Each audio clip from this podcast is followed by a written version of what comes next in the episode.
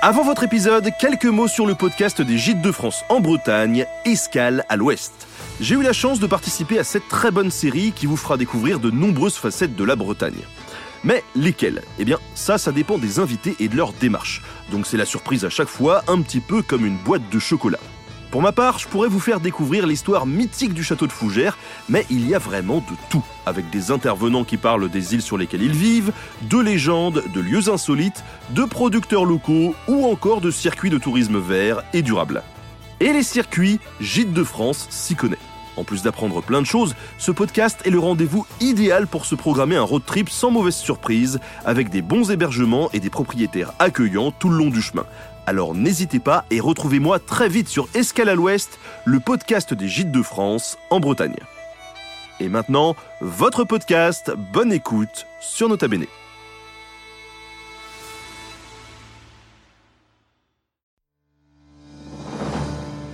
Mes chers camarades, bien le bonjour et bienvenue dans ce nouvel entretien historique. Si je vous dis Angleterre à la fin du Moyen Âge, il y a des chances que vous pensiez à la guerre de Cent Ans. Mais bien que ce conflit ait été majeur pour ce royaume, l'histoire de l'Angleterre ne s'y limite pas.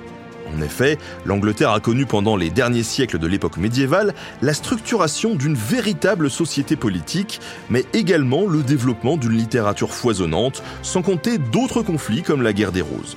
C'est tout un programme que je vous propose d'aborder en compagnie d'Aude Méret, spécialiste de l'histoire socio-culturelle de l'Angleterre à la fin du Moyen Âge. Alors, on y va, installez-vous confortablement et bonne écoute sur Nota Bene. Ladies and gentlemen, the story you are about to hear is true.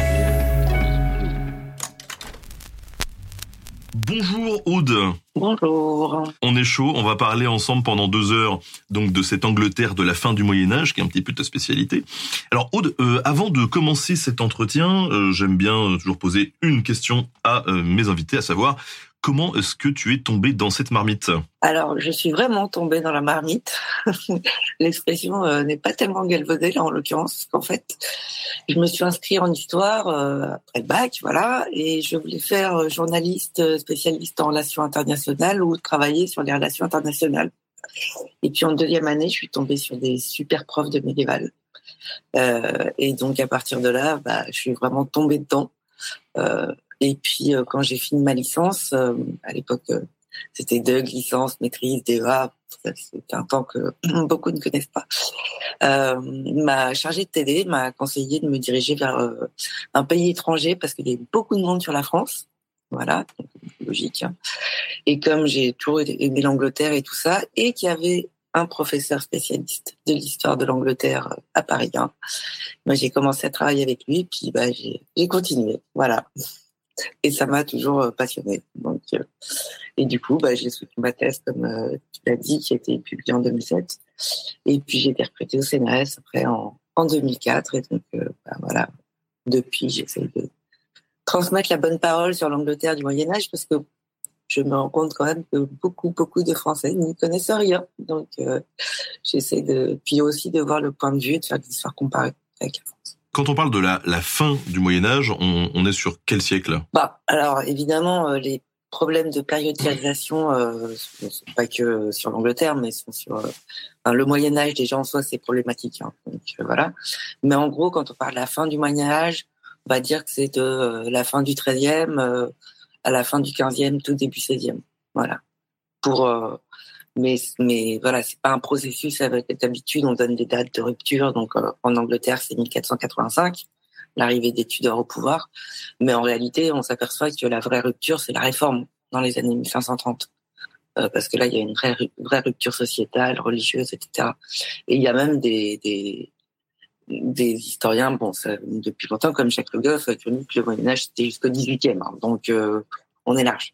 Mais en général, c'est vrai que moi, ma spécialisation, enfin, disons que ma période de prédilection, plutôt, c'est mi-13e, euh, début 16e. Peut-être avant de rentrer dans le vif du sujet et donc euh, sur ces siècles, et forcément on va évoquer la guerre de Cent Ans assez rapidement, est-ce que tu pourrais nous poser le, contexte un petit peu de ce qui est avant pour qu'on comprenne? C'est-à-dire de- depuis Guillaume le Conquérant par exemple, depuis euh, que nous on a franchi et puis on a, on a pris notre place là-bas. Alors Guillaume, euh, donc il était duc de Normandie, hein, euh, pour effectivement. Et donc en 1066, il conquiert l'Angleterre. Alors pas pas que avec des Normands. Hein, maintenant, c'est des Bretons, des Picards, des, enfin tout ça. Bref, mais des gens qui étaient plutôt du royaume de, de France. Et comme bah, forcément il a des territoires des deux côtés de la Manche, euh, il met en place très rapidement un système euh, pour permettre au roi d'Angleterre de régner euh, ce qu'on dit in absentia, donc en, leur absence en fait, et que donc dans ce cas-là, il faut une administration qui fonctionne. Et comme l'Angleterre était déjà assez précocement centralisée sous la période anglo-saxonne, en fait, il a pris les structures administratives anglo-saxonnes et il a ajouté là-dessus une pyramide féodale qu'il a implantée de pratiquement toutes pièces. Euh, et euh, du coup, bah, ça a fait un royaume très précocement centralisé, mais où en même temps les grands nobles étaient un petit peu tenus parce que euh, il s'est bien gardé de distribuer des, gros bouts de territoire euh, assez nobles. Il a distribué des petits bouts de territoire disséminés en Angleterre pour qu'ils puissent pas former des principautés comme en France, où on sait qu'il y a des principautés qui ont des princes qui, qui, ont donné du fil à retordre au roi de France, on va dire. Et, euh, et donc, euh, le, les premiers rois d'Angleterre ne sont que ducs de Normandie en plus. Mais là, ils sont sans cesse déjà en lutte contre le roi de France euh, et notamment contre le comte de Flandre aussi. Et euh, après euh, une longue guerre civile, parce que le, Henri Ier, le petit-fils de Guillaume, n'avait pas d'héritier mâle, ça c'est toujours le problème hein, quand on quand on n'a pas de fils.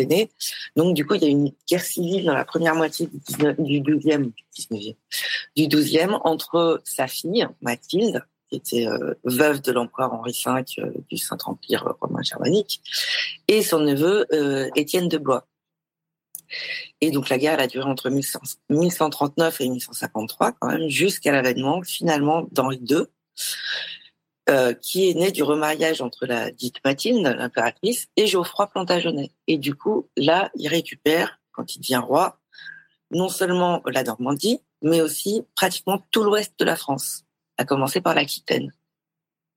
Et d'ailleurs, il va en, parce qu'il va se marier en plus avec Aliénor, duchesse d'Aquitaine, bien connue, qui était mariée avant au roi de France et qui a divorcé pour se remarier avec le roi d'Angleterre.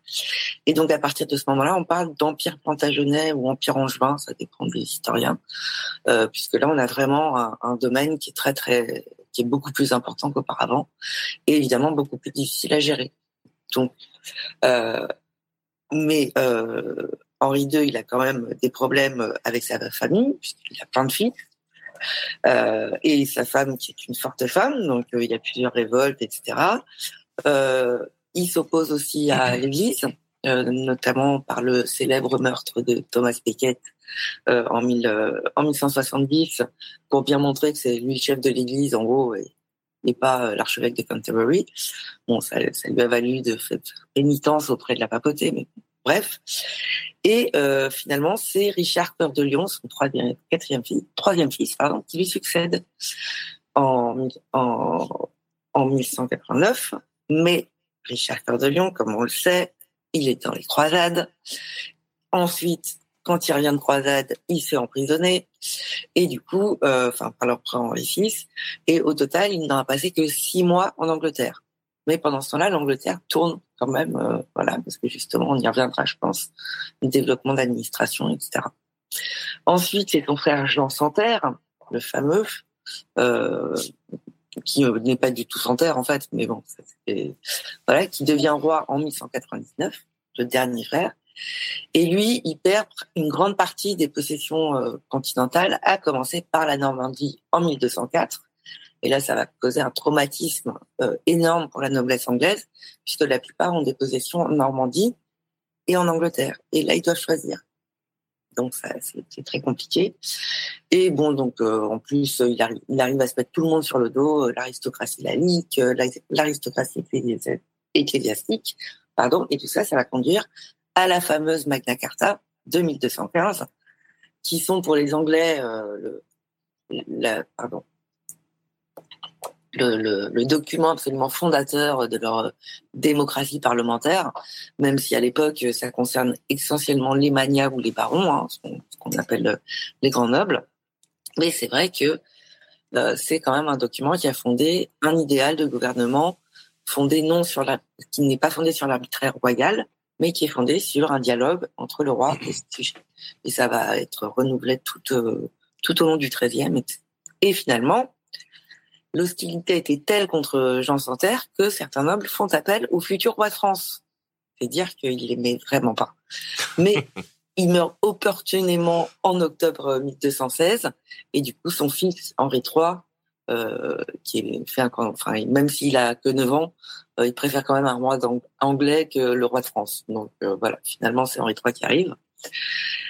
Henri III, bon, sa minorité, euh, ça se passe, c'est plutôt une période d'accalmie, de remise en ordre, mais dès qu'il est majeur entre guillemets, il, il reprend, il reprend son idée de reconquérir la Normandie notamment et les, terres qu'il a perdues sur le continent.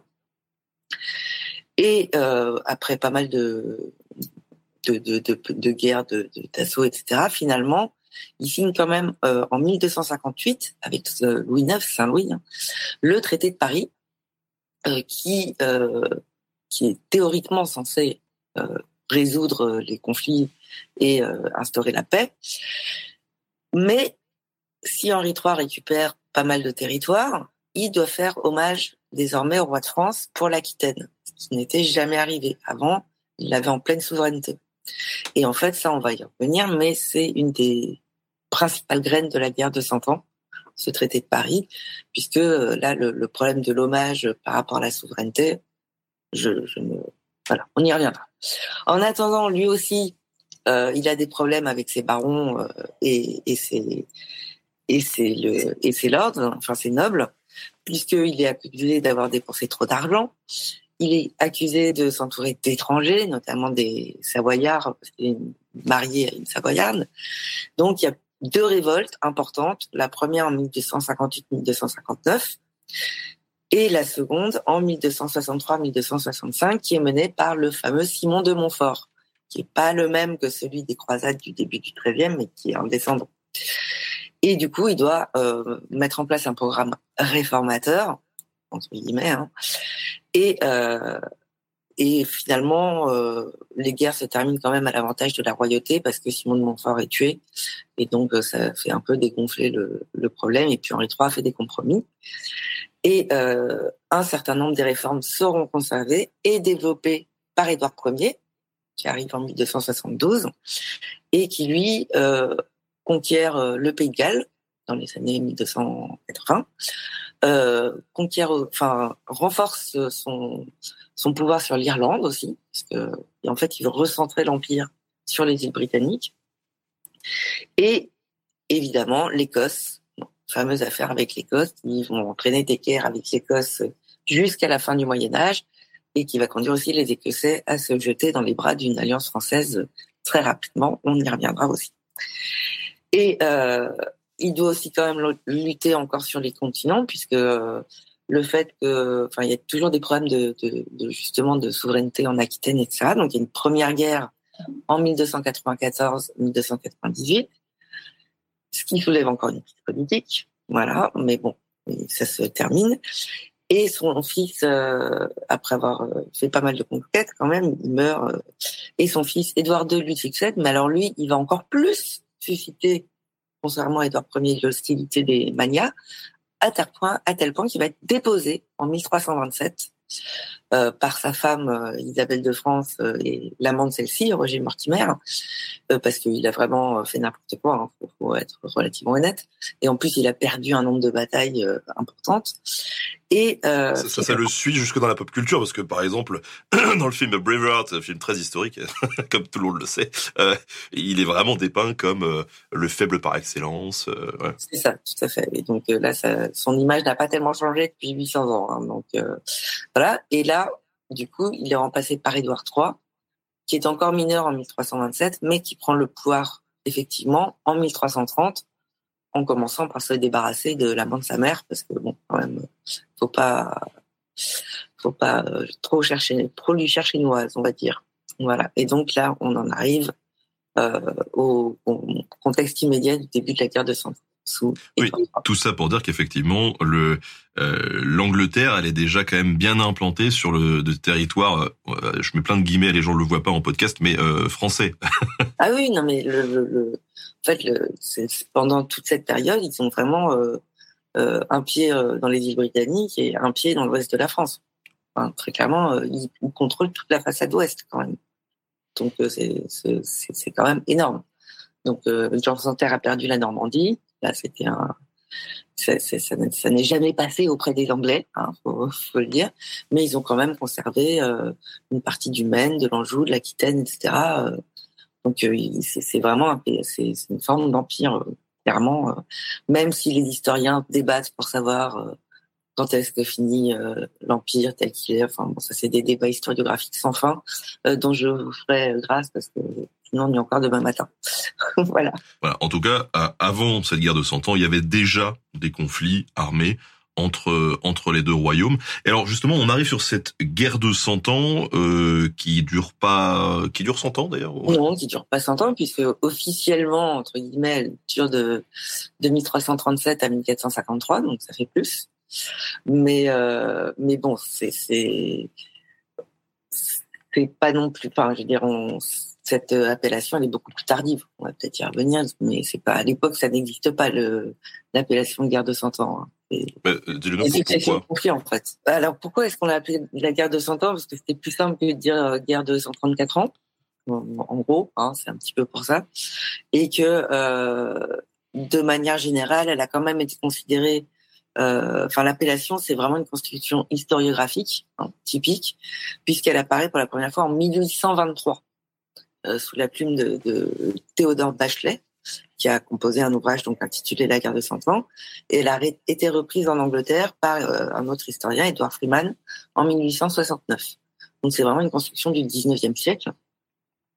Mais en réalité, il y a eu de longues périodes de trêve entre les phases de conflit.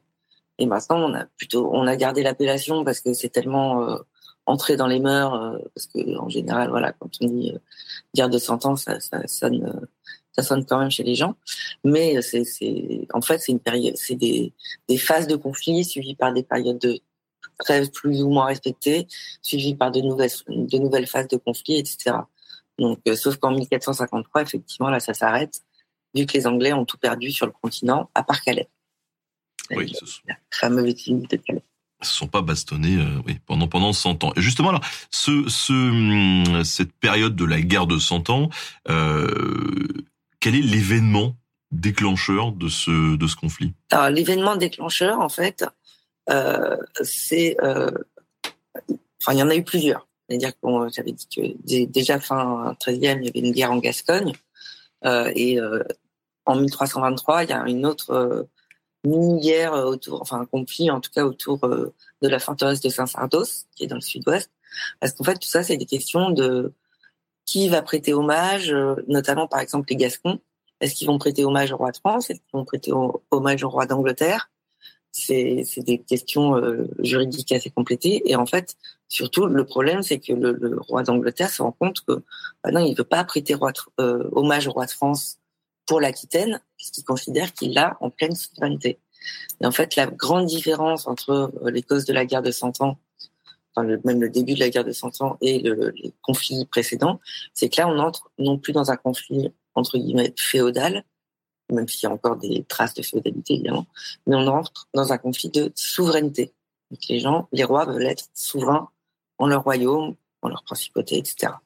Et donc en fait, euh, le roi, lui, le roi de France, veut récupérer l'Aquitaine en pleine souveraineté, comme, il l'a fait pour la Normandie. Mais euh, l'événement déclencheur, c'est aussi, alors même si c'était un petit peu un prétexte, le fait que euh, y a eu un changement de dynastie en France en 1328. Euh, on connaît les célèbres rois maudits de Maurice Truon, hein, donc euh, les, derniers capétiens directs. Et en fait, le dernier roi capétien direct, il meurt en 1328. Il ne reste plus que des filles. Et, euh, les, Français ne veulent pas d'une fille sur d'une femme sur le, trône, surtout qu'en plus elles sont encore mineures.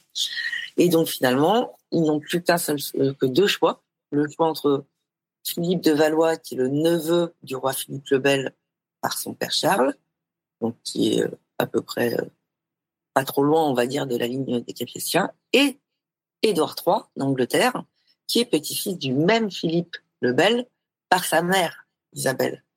Donc là, il y a un problème de, le, en fait, les, barons et les juristes du membre du Conseil du roi ne veulent pas d'Édouard III, même s'il est en ligne plus directe, et donc ils écartent les femmes du pouvoir.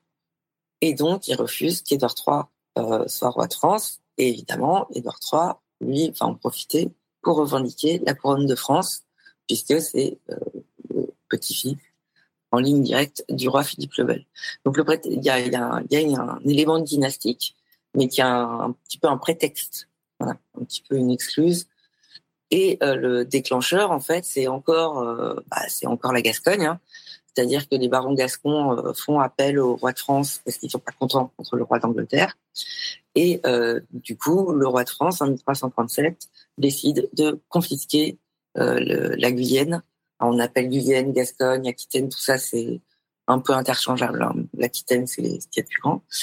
Et donc, du coup, bah, en 1337, euh, Édouard III dit, bah non, euh, on confisque pas la Gascogne. Et donc, là, c'est vraiment, ça marque le début officiel donc, euh, de ce conflit. Mais donc, voilà, on voit bien que quelques années avant, il y a déjà des, des ça bouge déjà, quoi.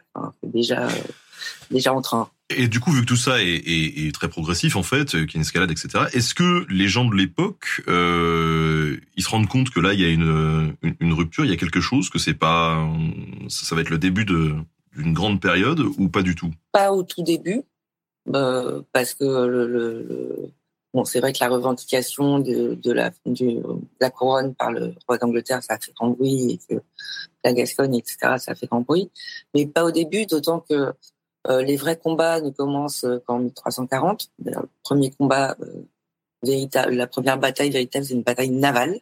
C'est la bataille de l'Écluse en 1340. Et, euh, que tout ça met du temps à organiser. Hein. on se bat pas n'importe quand, on se bat pas n'importe comment, il faut rassembler des armées, etc.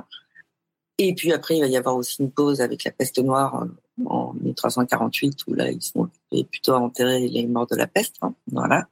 Mais c'est vrai que dès euh, la deuxième partie du 14e, donc dès les années 1350-1360, il y a des chroniqueurs qui commencent à, percevoir, euh, à avoir une certaine confiance d'une cohérence des événements entre les années 1330 et la fin du siècle.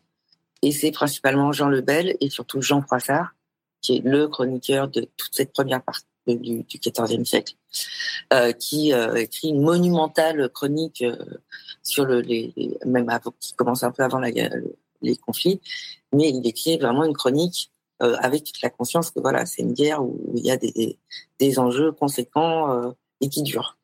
Donc il y a quand même des gens qui, qui s'aperçoivent qu'il y a là quelque chose de, de profond. Alors, avant de, continuer à questionner un petit peu justement euh, ce que ce que suscite euh, cette euh, cette période de la guerre de Cent Ans, est-ce que tu pourrais nous rappeler rapidement les grandes étapes du conflit pour que ceux qui nous écoutent saisissent bien ce qui s'est passé durant ces un peu plus de 100 ans? Alors là, là encore, il y a les historiens ne sont pas d'accord pas drôle, surtout les Anglais. Ils aiment bien se, ils aiment bien se, disputer.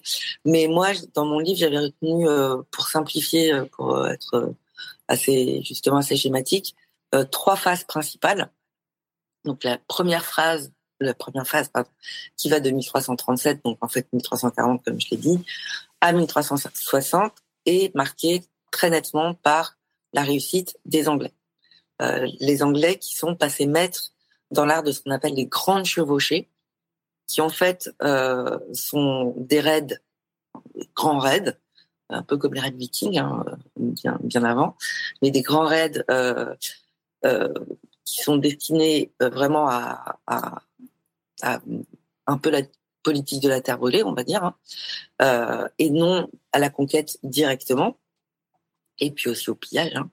Mais en 1346, Édouard III réunit quand même une forte armée. Quand je dis forte armée, c'est 15 000 personnes environ, ce qui est énorme pour l'époque. Il y a eu des plus grosses armées, mais c'est quand même très très rare. Et débarque par surprise en Normandie, parce que là, il faut quand même bien reconquérir la Normandie. Et il s'empare de Caen, remonte vers le nord, et finalement, quand même, le roi de France se dit qu'il va peut-être euh, prendre les choses un peu au sérieux euh, et le poursuivre. Euh, il y a un historien euh, anglais qui, avait fait une synthèse qui est déjà ancienne, mais qui, quand même reste un classique, euh, qui dit le roi de France pouvait-il continuer à ignorer le voleur qui saccageait son jardin? Une jolie image. Et donc, donc finalement, les deux armées s'affrontent à Crécy le 26 août 1346. Et, et là, c'est les Français sont totalement écrasés. Voilà, il n'y a pas d'autre mot. Les chevaliers, alors déjà les Anglais, eux, ont, des archers qui sont déjà très réputés et qui euh, brisent déjà net euh, un petit peu le, les, chevaliers français. Les chevaliers, eux, ont été abandonnés par euh, les arbalétriers génois parce qu'ils avaient des, des, mercenaires et euh, une grande partie de leur infanterie. Et donc là, il y a une, enfin c'est vraiment une débandade totale le roi doit s'enfuir complètement déconfit du, le roi de France, hein, déconfit du champ de bataille, et alors que pourtant les Anglais étaient moins nombreux, mais ils étaient mieux organisés, il y a eu des faits de surprise, et ils, étaient arrivés un petit peu avant, donc ils avaient réussi à se mettre en position défensive. Coup dur. Ouais, coup dur. Alors, bah, il y a une bonne partie de la noblesse française qui, là, c'est une, bonne claque dans la figure des morts évidemment, mais aussi beaucoup de, de, de captures parce que un noble euh, capturé, ça, ça, se ça, se revend, si je puis dire. Et là-dessus, Édouard décide d'aller assiéger Calais, qui est euh, pour lui d'un intérêt stratégique majeur, puisque c'est le point le plus proche entre l'Angleterre et le continent. Et donc, euh, avoir Calais, et en plus c'est pouvoir rejeter Flandre, avec lesquels ils font beaucoup de commerce, les Anglais commercent beaucoup. Donc, euh, c'est vraiment un intérêt euh, stratégique majeur. Mais euh, un siège, c'est c'est pas pareil qu'une bataille, c'est pas pareil qu'une chevauchée. Et du coup, euh, il a beau amener des moyens énormes, euh, faire des, des, des, ponts de bateaux, ce qu'on appelle des ponts de bateaux, etc. Finalement, euh, ça lui prend quand même un an. Et la ville ne tombe que le 4 août 1347. Donc là, on se souvient de la célèbre image d'Épinal des bourgeois de Calais euh, à genoux devant le roi d'Angleterre qui veut les, les, les, faire exécuter et la reine qui intervient pour dire mais non. Ça, il y a Jean-Marie Meuglin euh, qui avait écrit un livre là-dessus, euh, qui, est un classique hein, et, qui, est vraiment une image restée, restée célèbre. Ensuite, donc là, là-dessus, Édouard, Édouard III retourne en Angleterre quand même. Puis bon, là-dessus, comme je l'ai dit tout à l'heure, la peste noire qui arrive, donc pause. Mais euh, en 1355, les Anglais reprennent leur, leur chevauché et remportent une nouvelle victoire euh, cruciale à Poitiers en septembre 1356, deuxième débandade pour les Français. Là, c'est encore pire parce que non seulement ils sont écrasés, là, il y a beaucoup de morts vraiment du côté de la noblesse française qui est vraiment décapitée. Et en plus, le roi de France, Jean le Bon, est capturé. Donc là, ça commence euh, évidemment à faire beaucoup pour les Français, euh, et d'autant que euh, c'est vraiment un moment de contestation politique au sein du Royaume de France. Hein, c'est la période des Jacqueries, c'est la période d'Étienne Marcel, etc. Enfin, de, de des, enfin, disons, voilà, de, de, contestation, de révolte politique, euh, bah, parce qu'on voit bien que la noblesse euh, n'arrive pas à gagner contre les Anglais. Donc forcément, euh, c'est compliqué. Et finalement, des négociations s'ouvrent même si les Anglais continuent leur chevaucher. Hein, bon. Et un traité qui s'appelle le traité de Bretigny, parce qu'il a été signé à Bretigny, est finalement signé en mai, en mai 1360, qui est très favorable aux Anglais, donc qui récupère vraiment le, le Grand Ouest euh, de la France euh, qu'ils avaient avant, et ils obtiennent une rançon euh, pour Jean le Bon qui doit être payé, alors qui, était au départ tout, enfin vraiment énorme qui se monte à plusieurs millions d'écus. Ça ferait plusieurs dizaines de millions d'euros aujourd'hui. c'est, c'est vraiment énorme. Et cela dit, petit vice euh, de forme dans, la, dans le traité de Bretigny, c'est que euh, la paix est assortie de clauses de renonce, ce qu'on appelle des clauses de renonciation, c'est-à-dire que euh, tout ça la, paix ne sera signée définitivement qu'une fois les territoires euh, considérés, donc euh, y compris euh, Calais notamment, etc., auront été échangés ou rendus. Or, les clauses n'ont jamais été actées. Donc là, il y avait un truc pendant qui faisait, en cas de reprise de la guerre, qui permettait relativement facilement de reprendre la guerre. Donc, première phase. Dans les années 1360, on souffle un peu. Et pendant ce temps-là, Charles V, euh, le roi Charles V, hein, qui est arrivé. Dit le sage. Dit le sage, exactement, qui n'est vraiment pas du même style que son père, euh, voilà, euh, décide de, de, de reprendre euh, les, choses en main. Et euh, là, les Français vont gagner parce qu'en fait, la guerre que mène Charles V, aidé par le célébrissime Bertrand du, du Guesclin, euh, décide en fait euh, une réorganisation politique et militaire et amorce l'idée d'une armée permanente, ce qui est vraiment une nouveauté à l'époque, hein, extrêmement originale, puisque là on est encore dans des organisations des armées par pas tout à fait féodales, parce qu'il y a des contrats, etc., enfin des contrats en pièces sonnantes et trébuchantes, mais on n'est pas encore dans le système d'une armée d'État, évidemment. Euh, et donc, par ailleurs, il fait un énorme effort pour euh, fortifier les villes, parce que, comme, je l'ai dit, un siège, c'est beaucoup plus compliqué, euh, c'est très dur à réaliser. En revanche, il met de côté ce qu'on appelle le plat pays, la campagne. En gros, il laisse les, Anglais s'épuiser dans des chevauchés dans le plat pays, il fortifie les villes, et puis par, par, par rapport à ça, il fait une espèce de politique de guérilla c'est-à-dire qu'il reprend euh, du terrain petit à petit, comme ça, euh, euh, donc à partir de 1369, 2369, pardon, et ça marche. C'est-à-dire qu'à la fin des années 70, les territoires anglais euh, en France sont réduits à, vraiment à peau de chagrin. Il reste un petit bout d'Aquitaine et Calais. Et, euh, donc là, en plus, les Anglais, Édouard III, lui est vieillissant. Il meurt en, en 1377. Son petit-fils Richard II qui accède au pouvoir est mineur, parce que son père est mort entre-temps. Et du coup, les Anglais sont un peu désorganisés aussi, il faut bien le dire. Mais euh, quand Charles V meurt en 1380, il n'a pas réussi à tout reconquérir. Et finalement, là, il va y avoir euh, une période euh, de tension et de traités, etc. mais et la trêve est signée en 1389, puis une autre de 28 ans euh, en 1396, mais ça, ça n'empêche pas les coups fourrés, les escarmouches, un peu de piratage par-ci par-là, etc. Mais disons globalement, euh, entre 1390 et euh, 1410, 1410, euh, voilà, c'est une période de trêve relative, on va dire. Donc ça, fin de la deuxième phase.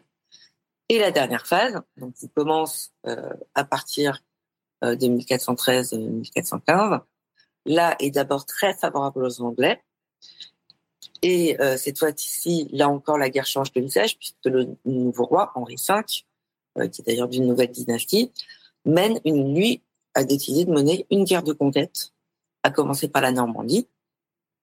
Et en plus, il profite de euh, la guerre civile en France, hein, puisque je rappelle que ce sont vraiment des années de guerre civile en France entre ce qu'on appelle les Bourguignons et les Armagnacs. Hein qui sont, euh, puisque le roi Charles VI est frappé de, folie euh, interminente. Et donc, euh, il en profite, le roi d'Angleterre en profite évidemment, hein, et ça fonctionne. Il conquiert, et en plus, il fait une alliance avec le duc de Bourgogne, histoire d'eux. Donc, il, il, conquiert la Normandie totalement en quelques, vraiment quelques mois, et d'autres territoires, d'autres territoires, hein, jusque bah, jusqu'à Meaux, même. Euh, c'est et puis il reprend euh, la plus grande partie de l'Aquitaine, euh, le Maine, l'Anjou, euh, etc. Donc là, à nouveau, pratiquement tout l'ouest de la France. Donc c'est quand même les terres qui ont été longtemps sous domination plantagenet. Paris est prise en 1418 officiellement par les Bourguignons, mais comme il y a une alliance anglo-bourguignonne, ils gouvernent ensemble. Et les Français sont complètement divisés et du coup impuissants. Et du coup, cette séquence de conquête euh, s'achève par le traité de Troyes, 1420, euh, même 1420, euh, qui instaure la double monarchie. C'est-à-dire que, en fait, le fils de Charles VI, le futur Charles VII, le petit dauphin à l'époque, est déshérité. Il est déclaré indigne du fait du meurtre du duc de Bourgogne, Jean sans peur, euh, en 1417. Et c'est donc Henri V qui succédera à Charles VI après avoir épousé sa fille Catherine. Il épouse Catherine de Valois euh, au mois de juin. Et euh, donc le traité prévoit une double monarchie. Ça veut dire que les deux royaumes restent séparés. Ça, tout le monde y tient à commencer par les Anglais, hein, sur tous les plans, autres que dynastiques. Et donc, c'est vraiment un, plan qui est censé apporter la paix, mais le dauphin est libre hein, et, et, tient quand même une partie du royaume de France, qu'on appelle le royaume de Bourges, le centre, une partie du sud. Et donc, la France est désormais divisée en trois la partie stricto sensu anglaise, la partie anglo-bourguignonne et la partie euh, du, royaume de Bourges. Donc voilà, là, on, en est là. Mais le problème, c'est que Henri V meurt très peu de temps après, en août 1422, et il est suivi par Charles VI en octobre 1422. Et Henri V, son fils, n'a que neuf mois à l'époque. Bébé de neuf mois, est compliqué. Et donc s'ouvre une période de régence. Donc au début, ça se passe euh, à peu près bien, mais euh, les, difficultés vont finir par euh, s'accumuler, les rivalités politiques aussi. Et là-dessus arrive Jeanne d'Arc, qui entre en scène, qui entre autres fait percuter le siège d'Orléans, qui fait sacrer le dauphin Charles à Reims en juillet 1429, avant d'être capturé finalement. Hein. Et euh, peu à peu, la roue tourne et euh, Charles VII renforce son autorité, parvient à rompre l'alliance entre les Anglais et les Bourguignons en 1435, le fameux traité d'Arras, et euh, et reprend l'initiative de son grand-père de monter un noyau d'armée permanente. Et tout le tout, on s'en passe au aussi à des contestations politiques, hein, parce que c'est vraiment une période de, de, politiques des deux côtés. Et finalement, il lance une offensive foudroyante euh, en 1449 en Normandie. La reprend quelques mois. Et en 1453, ce qui reste de la, de l'Aquitaine anglaise est reprise après la victoire euh, française de Castillon en juillet. Et là, il ne reste plus donc que les Calais aux Anglais qui sera repris dans les années 1530. Et là, disons que la, guerre de Cent Ans euh, est pour les historiens officiellement terminée on va dire. Sauf qu'en réalité, il n'y a jamais eu de traité de paix. Le traité de paix officiel a été signé en 1802, donc six moments après. C'était la, la, guerre de 500 ans. C'est ça. Ah. Aujourd'hui, ils sont retapés dessus euh, pendant la période moderne. Hein, donc, euh, donc, voilà. Mais la, la, la vraie, la, la fin officielle de la guerre de 100 ans euh, euh en mode traité, c'est 1802. Alors c'est vrai que quand on, parle guerre de cent ans, souvent on parle de ça du côté français. On a eu des événements marquants. Alors on parlait de la, bataille de Crécy par exemple, euh, qui euh, est largement abordée de, de, notre côté de, de, la Manche. Mais euh, pour les Anglais, pour l'Angleterre, est-ce qu'il y a eu des événements euh, qui justement ont, plus marqué que, que d'autres? Ah bah l'événement qui a le plus marqué, ça très très très très loin, c'est Azincourt la bataille d'Azincourt, euh, donc euh, qui là encore est remportée par Henri V euh, le 22 octobre 1715, hein, donc alors qu'il remontait vers Calais justement après après la Normandie. Là encore, ils étaient en sous-nombre par rapport aux, Français. Là encore, ils étaient épuisés parce que il y avait aussi la maladie, etc. Qui avait, ils avaient guerroyé déjà depuis quelques mois. Là encore, les Français étaient largement en surnombre. Et là encore, les Français se sont fait euh, piler euh, par Henri V, euh, en grande partie grâce à ses archers, mais aussi à sa tactique, enfin à sa stratégie défensive. Et en plus, les Français, eux, se sont complètement plantés au niveau stratégie. Donc là encore, hécatombe du côté des nobles. Et mais pour les Anglais, c'est vraiment la bataille la plus importante, clairement, de, de toute la guerre de Cent Ans. Même plus que Crécy et Poitiers, parce que parce que c'est vraiment ce qui a permis la conquête de la Normandie. Euh, et euh, il y, a un nombre d'ouvrages là. Il y a quelques années, c'était le le, le, le 600e anniversaire, mais une bibliographie absolument pléthorique sur Azincourt. Euh, c'est un truc de fou. Voilà. Donc c'est vraiment le moment le plus important. Coup dur pour nous encore. Euh, alors aujourd'hui, on, le voit dans les dans les médias quand euh, quand il y a des il y a des conflits euh, comme actuellement, il y a des gens qui sont euh, plutôt d'accord avec les raisons de faire la guerre, d'autres qui sont un petit peu contre.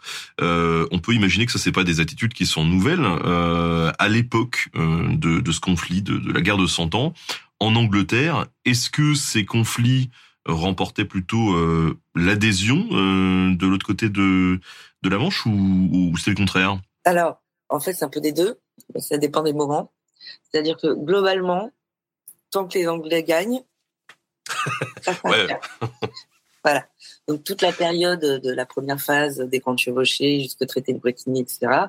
Euh, les Anglais sont sont, sont, sont vraiment euh, pro-guerre entre guillemets. Et d'ailleurs, euh, c'est bien grâce à ça, c'est bien parce que les Anglais sont pour pour la guerre que le roi arrive à, à lever des fonds et des impôts et, à mettre en place des impôts récurrents.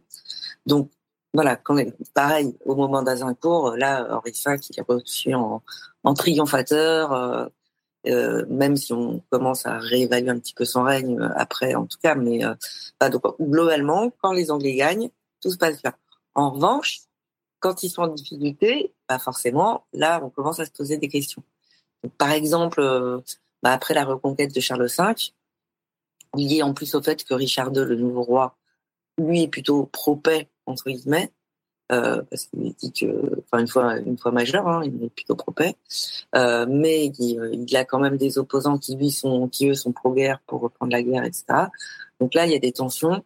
Euh, clairement. Et puis euh, et puis c'est quand même une période difficile sur le plan économique. Donc euh, les Anglais sont moins enclins à donner de l'argent hein, forcément.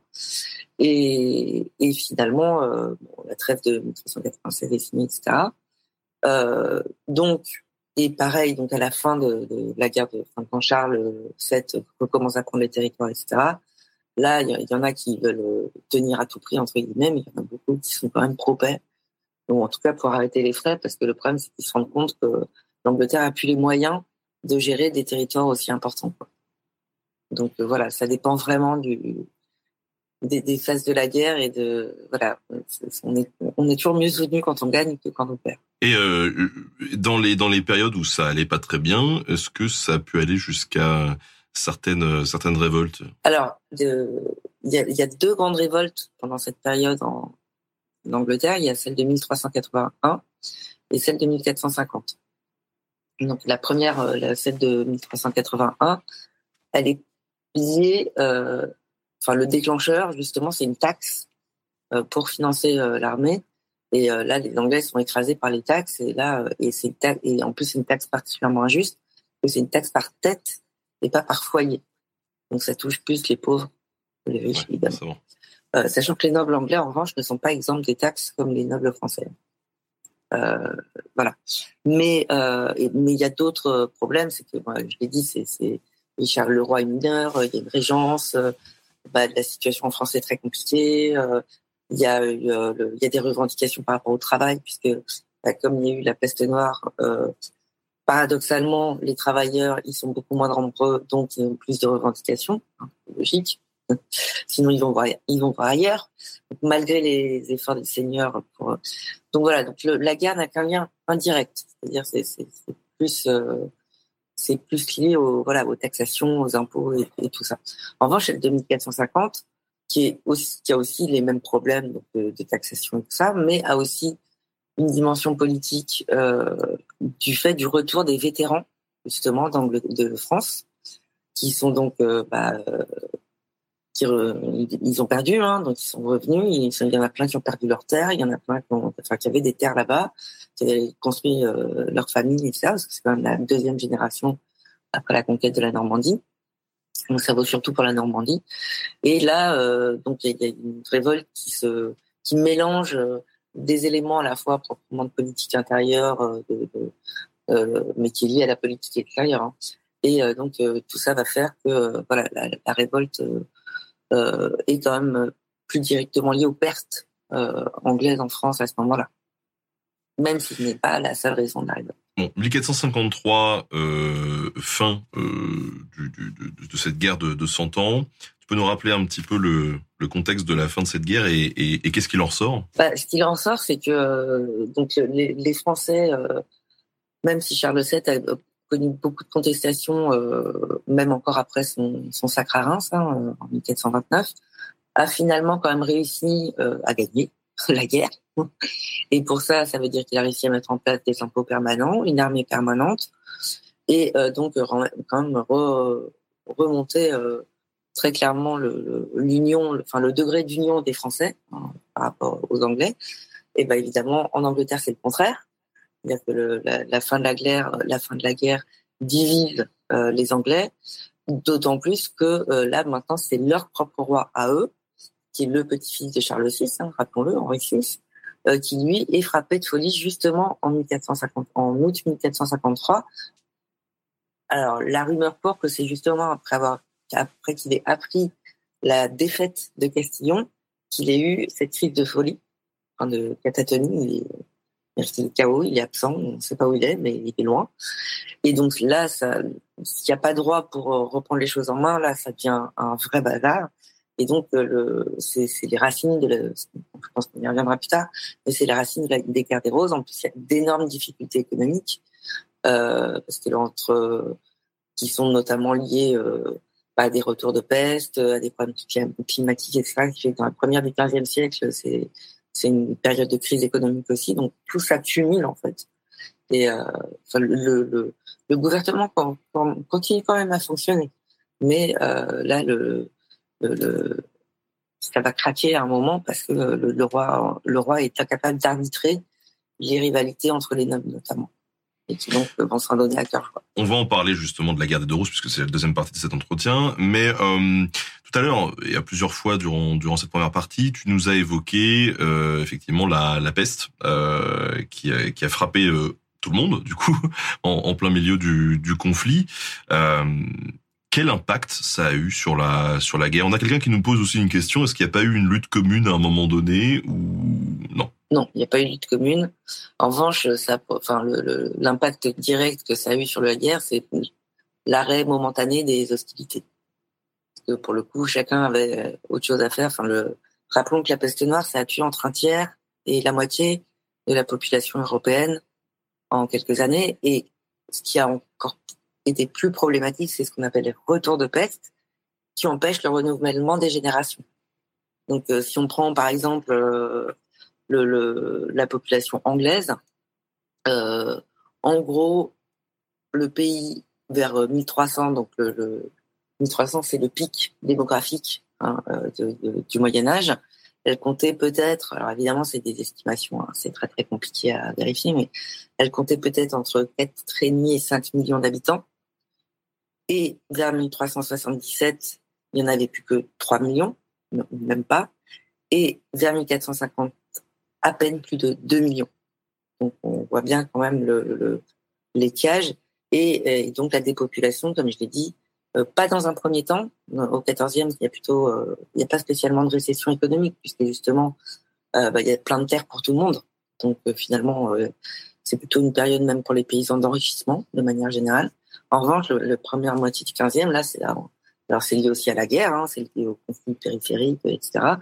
Euh, mais il y a un vrai, il y a, une vraie récession économique, sauf euh, peut-être dans l'industrie textile, puisque les Anglais vendent beaucoup de laine euh, et beaucoup de textiles, et à tel point que au milieu du 15e, les historiens anglais aiment bien dire qu'il y a plus de moutons que d'habitants. Voilà. pour dire à quel point l'Angleterre a été dépeuplée aussi. Et c'est pareil dans, tout, l'Occident, évidemment. Euh, est-ce que tu pourrais nous faire un, petit point euh, sur les sources que l'on a aujourd'hui qui nous permettent justement de d'en savoir un petit peu plus sur cette guerre de 100 ans? Alors, l'avantage de la fin du Moyen Âge par rapport à des périodes plus hautes, c'est qu'on commence à avoir beaucoup de sources. ce qui est lié au développement de l'écrit, qui est très très important depuis les 12e, 13e siècles. Et euh, alors évidemment, il y a plein de zones d'ombre encore. Hein, on n'est pas gâté comme les contemporanéistes ou même les modernistes, mais on a quand même euh, beaucoup de documents administratifs et normatifs. Euh, on a, par exemple, on a énormément de contrats concernant les recrutements, les recrutements des, militaires. On a beaucoup de chroniques aussi. J'ai déjà évoqué celle de Jean Froissart, qui est de loin la plus connue, même si elle couvre que le 14e. Euh, on a aussi euh, bah, euh, tous les tous les échanges, enfin pas mal d'échanges de, lettres, de correspondances entre euh, les rois, parce qu'il y a aussi des ambassades quand même, il y a beaucoup de négociations. On a aussi toute une littérature de guerre qui est très variée avec des traités, des ouvrages didactiques, des romans, de la poésie, etc. on, baigne dans une espèce de culture de guerre, en tout cas, en, tout cas en Angleterre. Et, et, voilà, donc on a quand même on a des sources comptables aussi. Donc voilà, on a quand même beaucoup beaucoup de sources. donc même si évidemment on a encore beaucoup de lacunes, on, on arrive pour la fin du Moyen Âge à reconstruire les choses de manière un petit peu détaillée. Normally, being a little extra can be a bit much, but when it comes to healthcare, it pays to be extra. And United Healthcare makes it easy with Health Protector Guard fixed indemnity insurance plans. Underwritten by Golden Rule Insurance Company, they supplement your primary plan, helping you manage out of pocket costs without the usual requirements and restrictions like deductibles and enrollment periods. So when it comes to covering your medical bills, you can feel good about being a little extra. Visit uh1.com to find the Health Protector Guard plan for you. Donc, guerre de 100 ans, On l'a vu, euh, à la fin de ce conflit, euh, résumons-le comme ça, c'est un peu le bordel en Angleterre. On va dire ça comme ça. Et donc tu nous as évoqué le nom d'un second conflit, un, un conflit assez important aussi pour l'histoire euh, de, de l'Angleterre, qui est celui de la guerre des, des roses ou la guerre des deux roses. Est-ce que tu peux nous expliquer un petit peu ça? Alors maintenant, on parle plus de guerre des deux roses. On dit, on dit, ça, c'est les Français qui disaient ça, mais les Anglais, ils ont toujours dit guerre des roses. Mais là encore, c'est une construction, euh, enfin c'est une appellation euh, très récente puisqu'elle date du 19e siècle et qu'elle a été euh, employée pour la première fois par Walter Scott. Donc je rappelle qu'il est le fondateur du roman historique anglais et puis européen tout court d'ailleurs, et, qui, a, enfin, utilise cette appellation dans deux romans. Le premier, dans sa première page d'Ivanoé, le roman quand même le plus célèbre, enfin le roman historique le plus célèbre qui soit, hein, euh, qui a été écrit en 1819. Et donc dès la première page, il décrit euh, la joyeuse Angleterre, mais qui a été marquée euh, par les guerres entre la, rose blanche et la, et, la rose rouge. Et donc en fait, les, les roses indiquent les emblèmes des deux partis rivaux qu'on met en fait donc les Lancastre et les York. Mais en fait, c'est évidemment beaucoup plus compliqué que ça, mais disons que l'expression de Walter Scott est restée et que même les historiens euh, contemporains l'utilisent maintenant. Euh, on parle de guerre des roses, etc. Mais là encore, c'est comme la guerre de Cent Ans, euh, il y a plusieurs phases. C'est-à-dire que c'est pas une guerre continue entre 1450 et 1485. Explique-nous ça. Qui se tape dessus? Pourquoi Comment? Qui se tape dessus? Pourquoi Comment? Donc, je l'ai dit tout à l'heure, Henri VI de Lancastre, donc euh, qui est euh, euh, alors je vais remonter un tout petit peu plus haut, je vais faire un petit un petit flashback. Donc en 1399, Richard II, que j'ai évoqué tout à l'heure, le roi qui était plutôt pour la paix, était aussi un roi extrêmement autoritaire. Et donc, c'est attirer les foudres comme Édouard II, mais lui en plus, il même beaucoup plus intelligent, mais très autoritaire. Donc, c'est attirer les foudres de la noblesse. Et parce que le, le pouvoir en Angleterre, enfin le, gouvernement euh, réel ne fonctionne que si le roi euh, s'entend quand même à peu près bien avec sa noblesse et notamment s'il est capable d'arbitrer entre les conflits de sa noblesse, toujours des conflits au sein de la noblesse évidemment. Et là, euh, Richard II, il a dépassé des bornes parce que bon, je, je, vais faire court, mais à un moment, il s'est fait mettre, il s'est fait un peu écarter du gouvernement par euh, des nobles qui l'ont mis sur la touche, si on peut dire. Il a finalement réussi à récupérer le pouvoir et il n'a rien trouvé de mieux à faire que d'en faire assassiner euh, un ou deux et d'en bannir euh, un ou deux autres. Donc là, évidemment, ça n'a pas plu du tout. Et finalement, en 1399, il est déposé par son cousin, Henri de Lancastre, voilà, qui est son cousin, qui devient roi sous le nom d'Henri IV, mais qui n'est donc, enfin, c'est la fin de la lignée directe des Plantagenets. On arrive au Lancastre. Henri IV, il doit quand même euh, gérer un certain nombre de révoltes et lui succède son fils Henri V, qui, comme lui, a été victorieux, euh, a conquis tout le monde. Là, d'un coup, le problème dynastique ne s'est plus posé. Mais le problème, c'est que, euh, en fait, Édouard III ayant eu pléthore d'enfants, euh, Henri IV euh, a pris le pouvoir quelque part au détriment, entre guillemets, d'un autre cousin qui était, lui, descendant du deuxième fils. Donc, c'est atrocement compliqué, mais voilà, c'était un petit peu plus direct, mais par les femmes, là encore. Donc là encore, on a choisi Henri IV, parce que lui était descendant du fils du troisième fils, Jean de Gand, qui était donc un homme. Donc finalement, ils ont préféré l'homme, qui était par ailleurs majeur, alors que l'autre était mineur, ce qui ne voulait pas d'une minorité encore, parce que les minorités, ça crée toujours du bassin, enfin, souvent. Donc, euh, lui succède Henri, euh, Henri V meurt en 1422, comme je l'avais dit tout à l'heure, et là c'est euh, le bébé Henri VI qui lui succède à neuf mois. Et donc au départ se met un conseil, en place un conseil de régence, et ses deux oncles, le duc de Jean de Bedford va diriger la France, et son notre oncle Humphrey de Gloucester est plutôt du côté anglais, sauf qu'il se montre pas toujours très bien, euh, qui a quand même des rivalités politiques, et surtout, le problème, c'est qu'une fois majeur, le dit Henri VI s'avère absolument incapable de gouverner. Ce qui est quand même embêtant quand on est en temps de guerre. Encore plus, enfin, c'est déjà embêtant en temps de paix, mais encore plus en temps de guerre. Et donc, ce commence, euh, du coup, comme il est incapable de gouverner, bah, les rivalités politiques entre nobles euh, commencent à accroître, on va dire.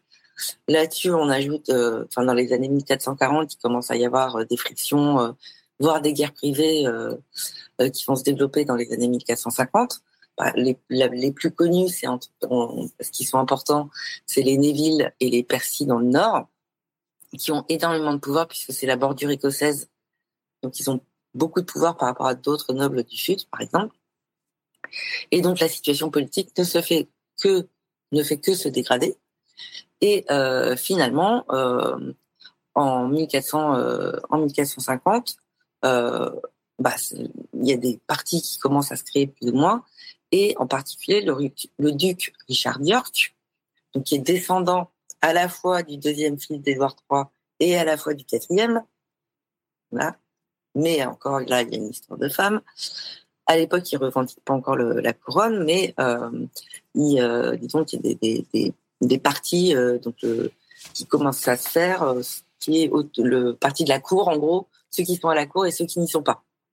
On ne parle pas encore de factions, mais les factions vont petit à petit se constituer. Et après la crise de folie d'Henri VI, en 1453, le duc d'York réussit à devenir protecteur du royaume. C'est-à-dire protecteur, c'est-à-dire que bah, c'est pas tout à fait un régent, n'a pas tous les pouvoirs, mais il doit protéger le royaume euh, des troubles, bah, des troubles publics, euh, de l'ordre public, euh, si je puis dire. Sauf que ça devient tellement compliqué que finalement tout ça, parce que la reine, notamment Marguerite d'Anjou, n'est pas d'accord du tout. De, enfin, ils commencent à être l'un contre l'autre, même si c'est un petit peu compliqué. Mais voilà, disons qu'en 1455, pour faire court, euh, le duc d'York décide euh, de s'emparer de la personne de d'Henri VI, puisque celui qui contrôle la personne du roi contrôle le pays, contrôle le gouvernement. Et donc, première bataille en 1455, ce qu'on appelle la première bataille de Saint-Alban, euh, qui en fait n'est qu'une escarmouche, mais où le principal rival du duc d'York, le duc de Somerset, est tué. Et donc, il prend la, il prend le, il capture le roi entre guillemets, il le ramène à Londres. Évidemment, il le capture pas, il le ramène à Londres. Et, euh, là, euh, il prend un petit peu le pouvoir. Et donc là, on a vraiment deux, euh, deux factions qui se mettent, mais ils réclament pas encore la couronne pas tout de suite. Voilà. Mais les choses ne font que s'empirer dans la deuxième moitié des années 1450. Et finalement, donc on a le parti des Lancastres, qui est dirigé par le duc de Somerset et par euh, la reine Marguerite d'Anjou, et le parti d'York, qui est dirigé par euh, Richard York et euh, le comte de Warwick, euh, Richard Neville, qu'on a surnommé le The Kingmaker, le faiseur de roi. Euh, on va voir pourquoi après et soutenu aussi par son père, le père Richard Neville, le comte de Salisbury. Il s'appelle tous les deux pareil, mais comme tous les nobles anglais s'appellent pareil, c'est parfois compliqué à suivre. Et donc, tout s'empire, enfin, les choses ne font que s'empirer. Et finalement, en 1460, le duc d'York réclame ouvertement le trône, puisque Henri n'est soi-disant pas capable de gouverner. Ce qui est vrai par ailleurs. Mais bon, voilà. Euh, sauf qu'il y a des gens à côté. Et, euh, donc, bataille. Euh, il y en a plusieurs, mais bon, mais à la, la il y en a que les Yorkistes gagnent, d'autres. Enfin, je, t'avoue que j'ai pas la liste de toutes les batailles en tête. Mais bon, à la bataille de Wakefield en décembre 1450, Richard York est tué. Et du coup, les, et le père, enfin Richard Neville père est tué aussi. Du coup, Richard, le comte de Warwick, et Édouard de la Marche, qui est le fils de Richard York, donc de, oui c'est ça, de Richard York, s'enfuit à Calais, puisque Warwick est capitaine de Calais. Et ils s'enfuient, mais ils reviennent au printemps. Puisque euh, là, en plus, la mort du duc York euh, a fait déporter le vase, et qu'en plus, euh, la reine Marguerite d'Anjou n'est pas très appréciée, notamment par les Londoniens. Donc, il marche, enfin, Édouard de la Marche marche, si je puis dire. il n'est pas en marche, mais bref, il est en bateau. Et, donc, il débarque en Angleterre avec Warwick, et il arrive à gagner la bataille euh, enfin plusieurs batailles, de Mortimer Strauss notamment, euh, et surtout il arrive à se à rentrer à Londres. et Londoniens lui ouvrent la porte et donc il se fait couronner roi en mars 1461. Et peu après, il y a la bataille de Towtown où il défait les, les. C'est une des batailles les plus euh, meurtrières de toutes les batailles de, la guerre des Roses. Euh, et donc, en 1461, il devient roi. Mais Henri, VI s'enfuit. Et Marguerite la reine tout ça, tous les Lancastres, s'enfuient. Donc, pendant euh, quelques jusqu'en 1465, il y a des troubles dans le nord, mais finalement, Henri, VI est capturé et envoyé à la Tour de Londres. Mais bizarrement, il n'est pas tué. En général, quand il y a une usurpation, le roi qui a été déposé, il meurt mystérieusement derrière. Ça a été le cas d'Edouard II, ça a été le cas de Richard II. Voilà. Mais le problème d'Henri VI, c'est qu'il n'était pas, euh, c'était pas un tyran, entre guillemets, c'était juste un incompétent. Donc, du coup, c'est beaucoup plus difficile à déposer, en fait, un roi qui est incompétent qu'un roi qui est un tyran. Donc, Édouard IV arrive à régner pendant quelques années. Euh, toute la décennie, donc là, c'est la première phase de la guerre des Roses est terminée. 1400, donc en gros, elle dure entre 1455 et 1461. Et pendant dix ans, il y a la paix. Enfin, huit ans, il y a la paix. Mais Édouard IV, donc York, premier de la dynastie des, des York, euh, finit par euh, se fâcher avec Warwick, le fameux faiseur de roi, pour de sombres histoires. je vais pas tout détailler parce que déjà il s'est marié à une anglaise euh, qui n'était pas de rang très élevé, alors que Warwick était en train de négocier un mariage avec une princesse française. Donc ça, ça lui a pas plu. Ensuite, Warwick était plutôt pour traiter avec les Français, Edward IV était plutôt pour traiter avec les Bourguignons. Donc ça, il y avait des, problèmes là-dessus. Et Warwick estimait que, comme euh, il était l'aîné d'Edouard, euh, qui était jeune, hein, il avait 19 ans quand il a pris la couronne, euh, Warwick a décidé que normalement c'était lui qui gouvernait. Or, Edouard IV, rapidement, il s'est dit non, c'est moi qui gouverne. Alors, voilà, je, résume, je schématise évidemment. Et donc, en 1469, eh ben, euh, entre 1469 et 1471, rebelote, deuxième phase de la guerre civile. Warwick euh, réussit à se mettre dans la poche le deuxième frère du roi, le duc de Clarence, en lui faisant miroiter les, qui va, le, qui va remplacer son frère sur la couronne. Et donc, euh, s'ensuit, euh, voilà, mais finalement, Édouard, IV doit s'enfuir, doit s'enfuir, pardon, en Bourgogne. Et Warwick, par une alliance tout à fait contre la nature, euh, s'est allié à Marguerite d'Anjou et donc remet Henri VI sur le trône.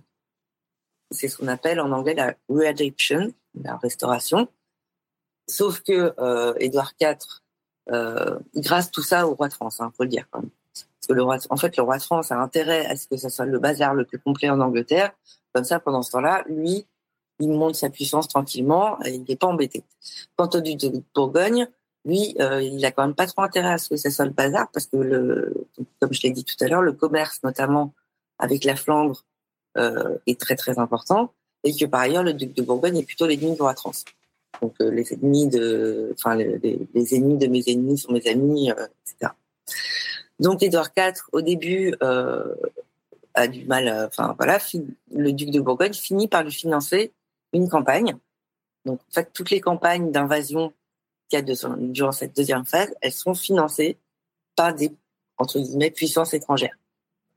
Et finalement, Édouard IV, parce que c'est un très bon, euh, c'est un très bon stratège, hein, c'est un très bon militaire, euh, réussit à revenir, à euh, éliminer euh, Warwick, a capturé la reine, a tué l'héritier des Lancastres, etc. La bataille de Tewkesbury, autre bataille très importante en, en mai 1471.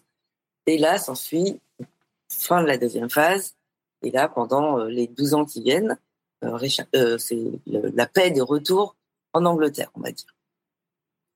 Et troisième phase, eh ben, Édouard IV meurt en 1483. Manifestement, il a fait un petit peu trop d'excès. Et théoriquement, c'est son fils, Édouard V, qui lui succède. Sauf que le dit Édouard V, il est mineur, il a 13 ans. Encore un problème de minorité. Et là, on ne sait pas très bien pourquoi. c'est très compliqué, mais je me permets de vous envoyer mon livre sur Richard III. Euh, Richard, euh, donc le troisième, le troisième frère d'Édouard IV, décide de prendre le pouvoir au détriment de ses neveux. Et en fait, il a pour, pour justifier sa prise de pouvoir, il dit que ses neveux sont des bâtards. Et que donc, il ne peut pas laisser des bâtards sur le trône. Parce que, évidemment, c'est pas vrai. Hein, euh, c'est un prétexte. Il prend le pouvoir, mais euh, comme très manifestement, là, les neveux disparaissent dans des circonstances extrêmement étranges et que, en fait, ils sont très probablement, enfin, 99,9%, ils ont été assassinés sur l'ordre de Richard III. Là, ça ne plaît pas du tout aux nobles au reste de l'Angleterre d'ailleurs, parce qu'au Moyen Âge, c'est comme maintenant. Euh, autant on peut tuer des adultes euh, dans la guerre euh, ou même pour des raisons politiques, autant les enfants, non, ça ne passe pas. Et en fait, du coup, les Yorkistes, qui étaient pourtant fidèles à Richard III au départ, vont se retourner contre lui. Et donc, ils vont, ils vont aller chercher un candidat improbable, qui est Henri Tudor, qui est le dernier descendant des Lancastres, mais par de manière un peu indirecte. Et euh, dès 1483, hein, donc Richard il fait couronner au mois de juin. Dès l'automne, il y a des révoltes contre lui, des Yorkistes qui se sont retournés contre lui. Et donc en fait, son pouvoir, bah, Henri VII réussit à avoir, Henri Tudor réussit à avoir l'aide de la France. Là encore, ça permet, ça les arrange. Et donc Henri VII débarque le futur Henri VII débarque en, à l'été 1485 et écrase Richard III à la fameuse bataille de Bosworth en août, au mois d'août, et donc se fait couronner euh, sous le nom d'Henri VII Tudor, et c'est le début de la dynastie des Tudors. Et pendant très longtemps, ça a été considéré comme la fin, euh, l'année de la fin du Moyen Âge en Angleterre. Et lui se réclame à la fois des Tudors et des Lancastres, puisqu'il épouse la fille d'Édouard IV, Élisabeth pour euh, et c'est la réunion des deux roses entre guillemets. Voilà. Tout se finit bien avec des guillemets après ce bordel? Alors, Henri VII doit faire encore face à beaucoup de révoltes. Et même Henri VIII n'était pas tout à fait rassuré, mais il a quand même succédé à son père euh, normalement euh, en 1509. Mais on voilà, donc il y en a qui font durer la, la, la guerre des les guerres des roses jusqu'au début du 16e, d'autres qui arrêtent en 1485, d'autres qui arrêtent en mais bon, il y a parce qu'il y a encore pas mal de révoltes quand même, mais il finit par s'imposer. Et là, en tout cas début 16e, c'est sûr, la guerre des roses est finie. Enfin, les guerres des roses sont finies, pardon. Et là encore, durant durant cette euh, période de conflit, il y a des des épisodes qui ont plus marqué euh, les Anglais que, que d'autres, j'imagine? Euh, Ah oui, j'ai oublié de dire que pour le coup, en 1471, Édouard fait éliminer Henri VI, hein, parce que là, pour, ce, le coup, c'était bon. il s'était déjà fait avoir une fois. Donc, euh, bah, en fait, le, il n'y a pas de, enfin, des, les, il n'y a pas d'événement euh, qui se dégage plus qu'un autre. Enfin, il y a vraiment trois fois, trois phases bien distinctes et qui sont tellement compliquées, d'ailleurs qu'on connaît moins bien parce que euh, on a surtout le point de vue des Yorkistes. Euh, la plupart des chroniqueurs ou des textes qu'on a sont des Yorkistes, donc on a plutôt le côté du vainqueur. D'une certaine manière. Et alors ici, il y a la bataille de Towntown et la bataille de Tewkesbury qui ont été décisives euh, à chaque phase, donc qui se démarquent un petit peu. Et évidemment la bataille de Bosworth. voilà, mais c'est vrai que c'est moins net que pour Azincourt, qui est vraiment mis au, au pinacle par les Anglais. Alors sur euh, la chaîne euh, Nota Bene, on a fait un certain nombre d'émissions sur une série euh, bien connue qui s'appelle Game of Thrones et qui va puiser justement son inspiration un peu beaucoup dans, dans l'histoire. il y a eu quelques inspirations autour de la guerre des roses. Hein. Alors ça, c'est effectivement la guerre des roses. George Martin l'a affirmé lui-même. Hein. il l'a dit, qu'il s'était inspiré et que bon, les Lannister sont les Lancastres et les. J'ai oublié que. Ah, j'ai un trou, ceux du Nord, c'est les York. Les Stark, voilà, merci. donc, et puis, c'est, et, effectivement, du coup, ça a redonné euh, il y a eu beaucoup de, y a beaucoup de blogs, de posts sur euh, les guerres des roses, etc. Après, euh, oui, mais en fait, paradoxalement, je pense, enfin, il le dit, il le dit autre part dans une autre interview euh, une de ses influences majeures, ça a été les rois maudits de, de Maurice Rue. En fait, il, il s'inspire pas tout à fait de l'histoire, il s'inspire plutôt de, des romans historiques, on va dire. Donc, il y a eu beaucoup de romans historiques sur les guerres des roses en anglais. Hein. Euh, il avait de quoi faire. Euh, donc, il a, il, a une interprétation de la guerre de rose qui est assez euh, ancienne, on va dire, plutôt à la Shakespeare, parce qu'il s'est aussi inspiré de Shakespeare. Et que, on va dire que pendant très longtemps, on a dit que les roses, c'était que des nobles qui ne pensaient qu'à eux-mêmes, qu'à leur pouvoir, etc. en, en réalité, c'est beaucoup plus compliqué que ça. Il y a des causes beaucoup plus profondes. Mais évidemment, lui, il prend l'iceberg le, bout qui le, bout émergé de l'iceberg. Mais c'est, voilà. Donc forcément, après, on a beaucoup glosé euh, là-dessus. Euh, euh, c'est, c'est certain, mais, mais de manière générale, la guerre des roses, c'est vrai que le Game of Thrones, je veux dire, s'inspire beaucoup de l'histoire anglaise, mais pas que de la guerre des roses. Alors, c'est vrai que durant toute cette première partie d'émission, on a causé beaucoup d'histoires guerrières. Euh, L'objectif de, de, faire venir aussi aujourd'hui, c'était de pouvoir aussi parler de la naissance un peu d'une société euh, euh politique. C'est, c'est quoi une société politique? Vaste question. Une société politique, c'est euh, il y a plusieurs définitions en fait. Le, le, la notion a été euh, forgée en France par un historien dans les années 60-70 qui s'appelait Bernard Guenet, euh, qui reste un historien important. Hein. pour lui, la société politique, c'était tous ceux qui avaient une forme de pouvoir ou euh, en tout cas euh, un lien assez net avec le pouvoir, royal en l'occurrence. Donc c'était une conception assez restreinte. Donc il y avait évidemment les nobles, mais il y avait aussi les juristes, les parlementaires, etc., etc. Euh, dans l'historiographie plus récente, que ce soit d'ailleurs anglophone ou française, il y, en a, il y a pas mal d'historiens qui ont élargi ce concept de société politique à tous ceux qui participent au pouvoir d'une manière ou d'une autre, certes, mais y compris de manière indirecte, notamment en payant des impôts. C'est-à-dire que là, on a une conception beaucoup plus fluide de la société politique. Et euh, en tout cas, pour l'Angleterre, ça s'applique quand même bien parce qu'il y a beaucoup de... J'aime pas ce terme, j'aime pas cette expression pour le Moyen Âge de classe moyenne mais euh, voilà des classes intermédiaires, on va dire, euh, entre la noblesse et et le vraiment le commun du, peuple, des paysans qui sont enrichis, des artisans qui sont enrichis, des marchands, etc., qui veulent de plus en plus participer au pouvoir, pas seulement euh, en, en, en, payant des impôts, mais aussi en, en poussant sur euh, le Parlement, par exemple, pour euh, porter des pétitions, des choses comme ça, etc. Et c'est aussi une des causes des révoltes de 1380 et 1450, c'est que là, euh, le, le, pouvoir était trop... Enfin, ils considéraient que le pouvoir se resserrait trop, et donc ils voulaient vraiment affirmer leur, leur besoin de participation à ce pouvoir. Ce qui est lié aussi, évidemment, à la croissance de, leur maîtrise de l'écrit, puisque ça les touche eux aussi. Et donc, plus on maîtrise l'écrit, plus on a de chance de maîtriser euh, des, formes de pouvoir et de gouvernement. Et alors justement, comment, comment tout ça, ça, ça s'organise? Tu nous parles du Parlement, par exemple. Euh, on, on l'a évoqué au, début de, de l'entretien. Tu nous as dit bon, quand Guillaume le Conquérant est arrivé, il y avait déjà un système sur place.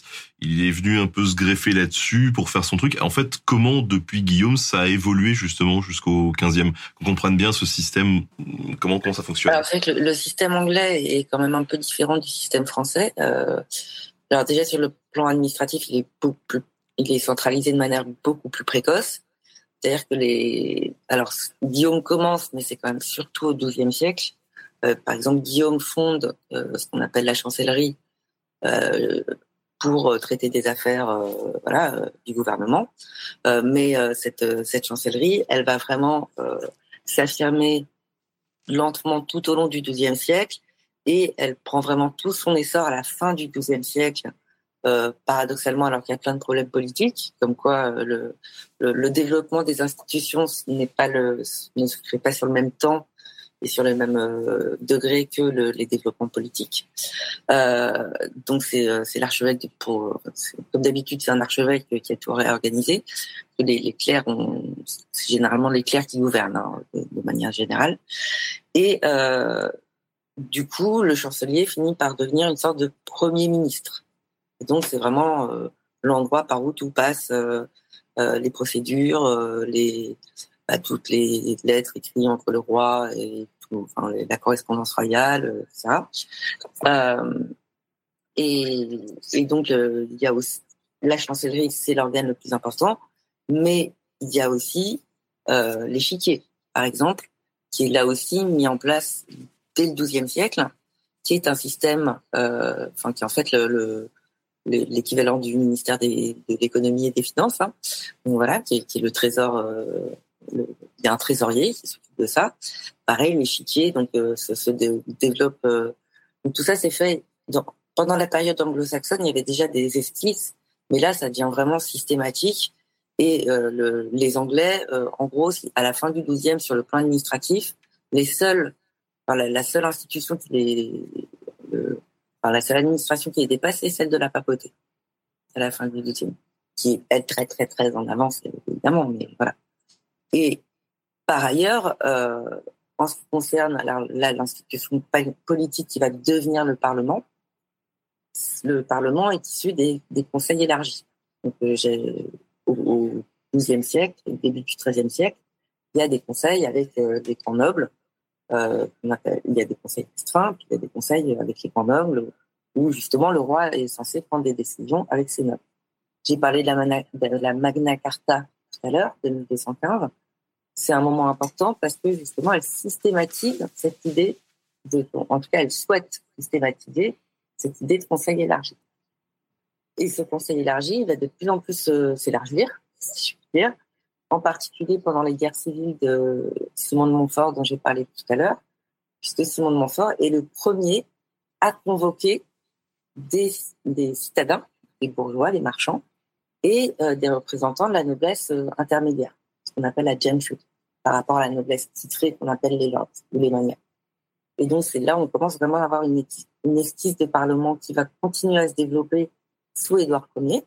Donc là, euh, on commence vraiment à parler de parlement. Hein l'expression du Parlement apparaît, on commence à avoir des archives, mais le Parlement modèle, entre guillemets, euh, il est euh, décrit dans un texte de 1322, où là, on a la mise euh, on, voit bien la, mise en place de deux chambres, la chambre des Lords, la noblesse titrée, et la chambre des Commons, la gentry et les citadins, un peu, les bourgeois, les bourgeois, bourgeois au sens d'appartenance à la, à la cité, hein, au sens de et, euh, et là, le Parlement va avoir un rôle fondamental dans la fiscalité, puisque c'est lui qui doit euh, acquiescer euh, à la fiscalité royale demandée par le roi en temps de guerre. Et donc, et donc c'est là que s'échange un dialogue, puisque pour donner de l'argent, bah, en attendant, ils, veulent des choses en retour, quand même, des lois, etc. Même si, en dernier recours, c'est quand même le roi et les manias qui dominent, mais quand même, il y a un véritable échange qui se, fait et les communistes ont quand même un, poids de plus en plus important euh, dans la deuxième moitié du XIVe euh, et au XVe. Alors cela dit, euh, n'exagérons rien, c'est le roi qui convoque le Parlement. Hein. C'est quand même à sa discrétion. Mais s'il le fait pas, euh, ça va être mal vu. Ouais, mais de, par l'élargissement de cette société politique, euh, euh, du coup, tu nous disais que le, l'écriture, l'écrit avait un, rôle, un rôle assez important euh, là-dedans. Euh, à partir de quand on, on commence vraiment à, écrire, à, développer cet écrit à, l'échelle du royaume en fait? Alors là encore, c'est euh, plutôt qu'ailleurs, de manière générale, en tout cas de manière systématisée. Alors après l'écrit, il y a écrit et écrit. Hein. Euh, là, euh, je vous renvoie, euh, je renvoie aux travaux d'un d'un anthropologue qui m'a beaucoup inspiré, qui s'appelle Jack Goody, qui est vraiment un anthropologue de l'écrit justement. Et euh, donc il y a différents types d'écrits, c'est-à-dire qu'il y a ceux qui ont le, les, les, les clercs, c'est simple, ont accès au latin et à tous les documents, etc. Donc là, c'est le niveau maximal de, de ce qu'on appelle la littératie, c'est-à-dire l'aptitude à lire et à écrire. Ensuite, euh, il y a les nobles qui généralement savent lire, mais pas encore forcément tous écrire, jusqu'au douzième, parce qu'à partir du douzième, ils savent tous écrire, peut-être pas en latin, mais au moins en français euh, et en anglais. Et ensuite, euh, on peut avoir accès à l'écrit par le biais de l'oral. C'est-à-dire qu'on nous lit une charte, on nous lit... voilà. Mais c'est vrai que l'écrit administratif se développe énormément. Même les paysans ont des chartes, par exemple, dès le XIIe siècle.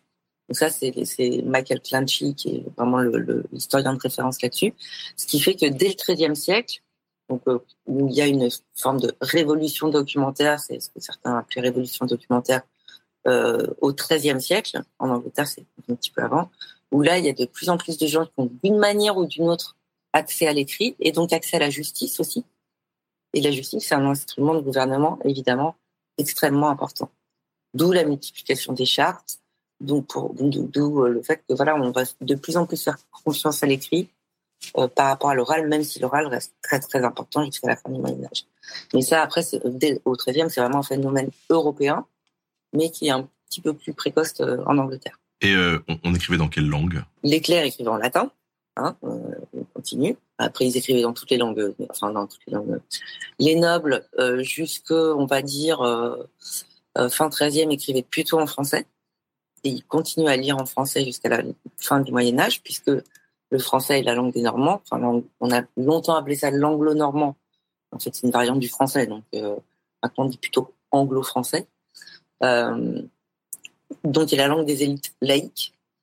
Et l'anglais, euh, alors là, connaît une éclipse, euh, parce qu'avant l'anglo-saxon, avant la conquête, était une langue germanique, hein, mais qui était une des rares langues vernaculaires écrites justement. Là, ils avaient de l'avance aussi là-dessus. Mais euh, elle sombre par rapport aux Français pendant, pendant deux siècles et elle reprend petit à petit du poil de la bête à la fin du XIIIe siècle. Mais c'est, il faut attendre l'extrême fin du Moyen Âge pour que ça devienne une langue officielle. Et même pour la justice, le français reste la langue de la justice jusqu'au XVIIe.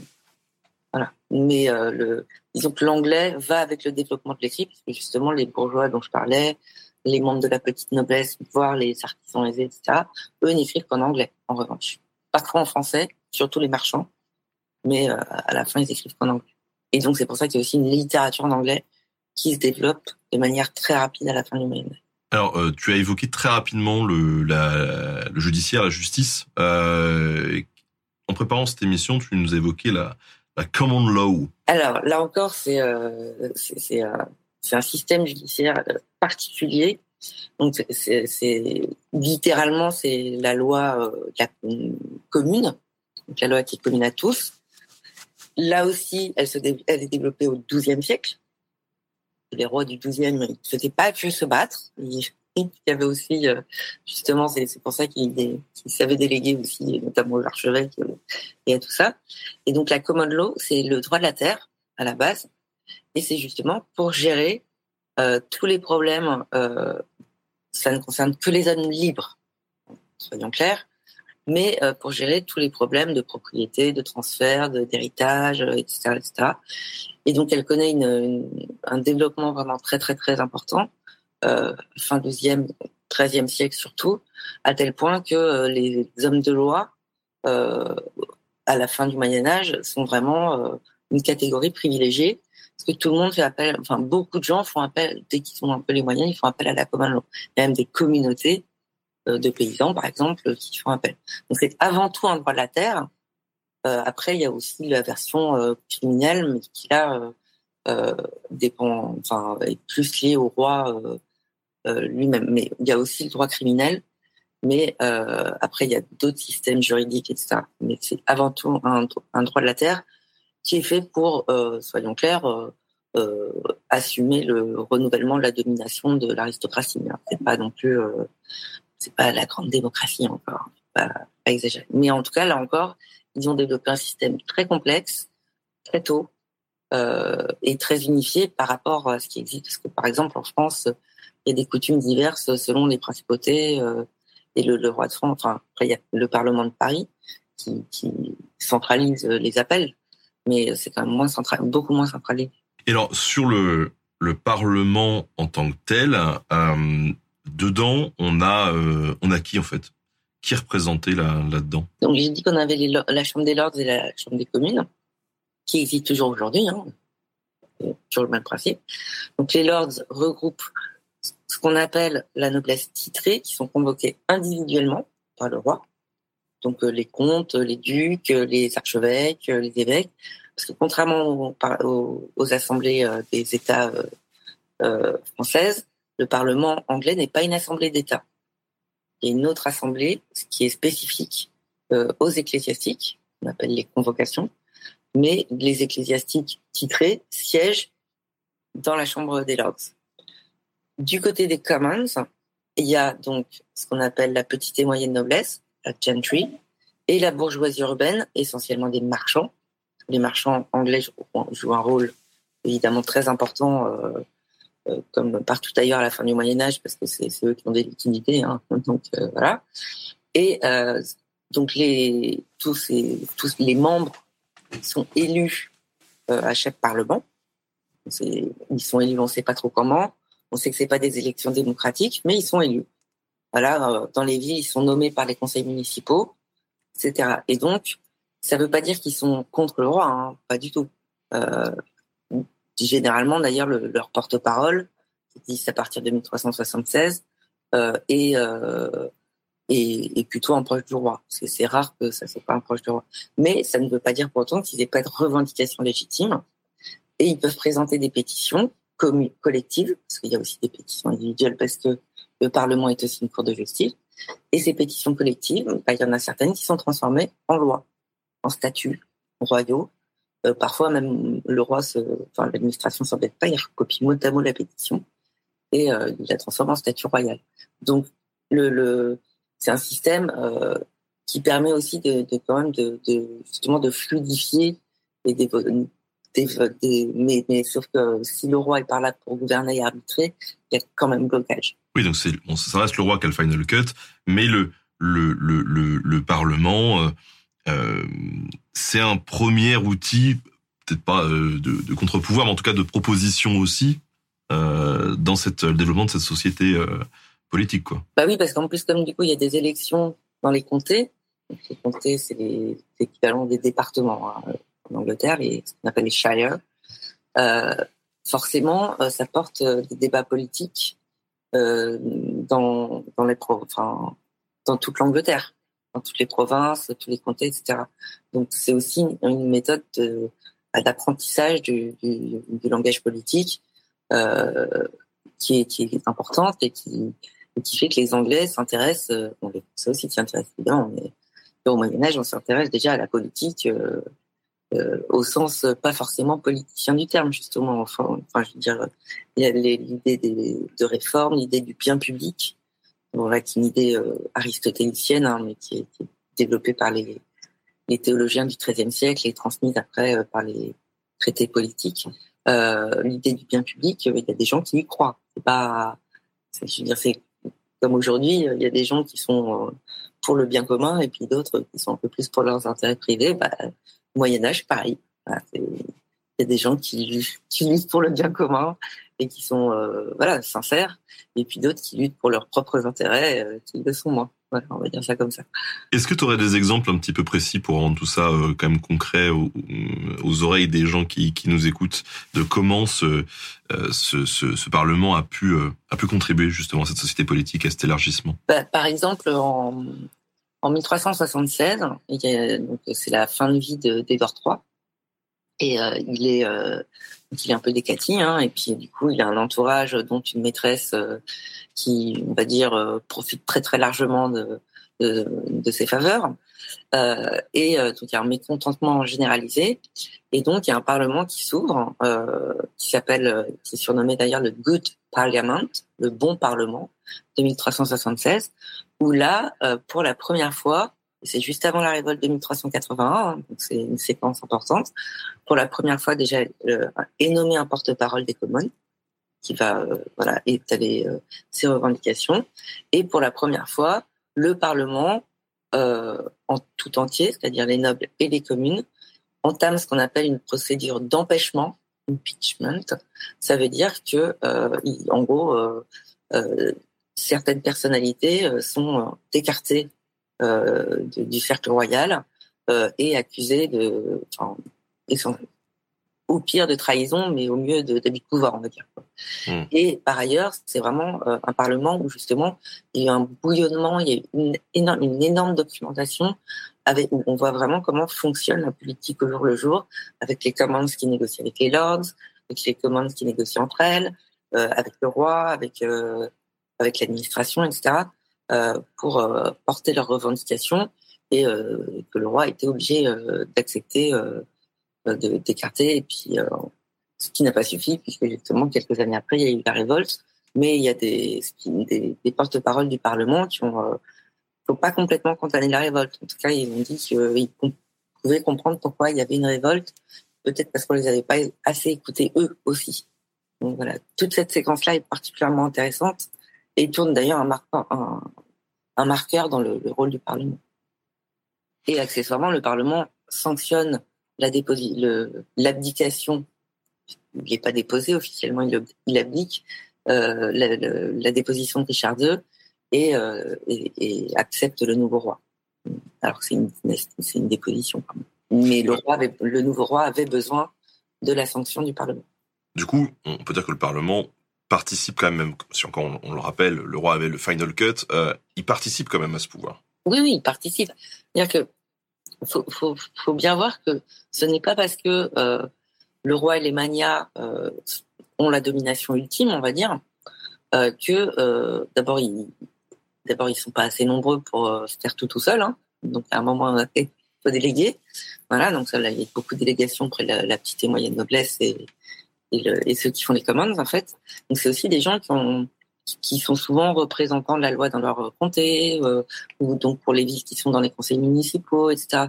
Donc ça permet aussi de faire des courroies de transmission, euh, voilà, où, du coup ça permet de bah, justement de, de réfléchir euh, euh, voilà, c'est par exemple, euh, alors ça c'est pas toujours positif hein, parce que c'est les communes qui réclament un, durcissement de la, législation du travail après la peste noire.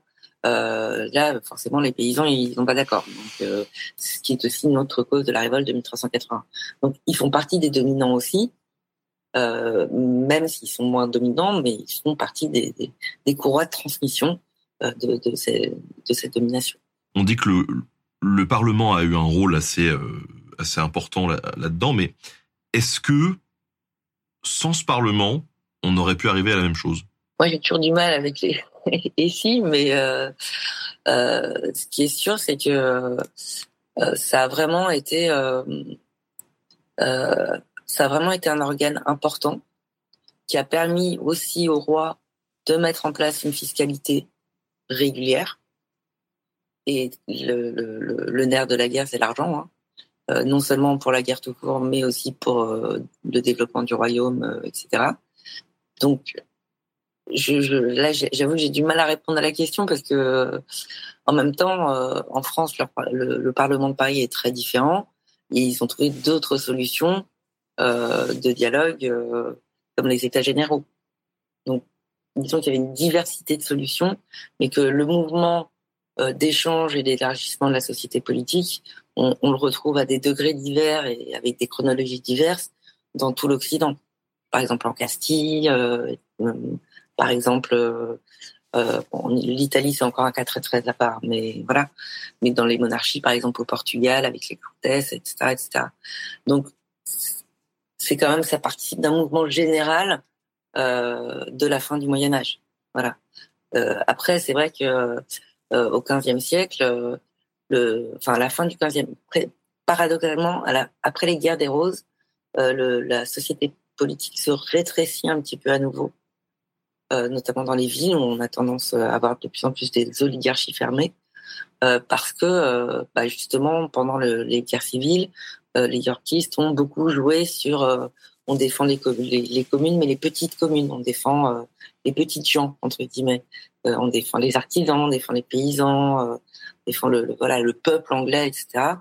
Et que euh, du coup il y a une association, euh, il y a la révolte aussi 1450, et que du coup le, le, le petit peuple entre guillemets fait, fait peur euh, aux marchands, euh, aux membres de la Trinity, etc. qui ont tendance à refermer euh, refermer les choses. Donc, c'est pas non plus linéaire l'évolution de la société politique. Hein.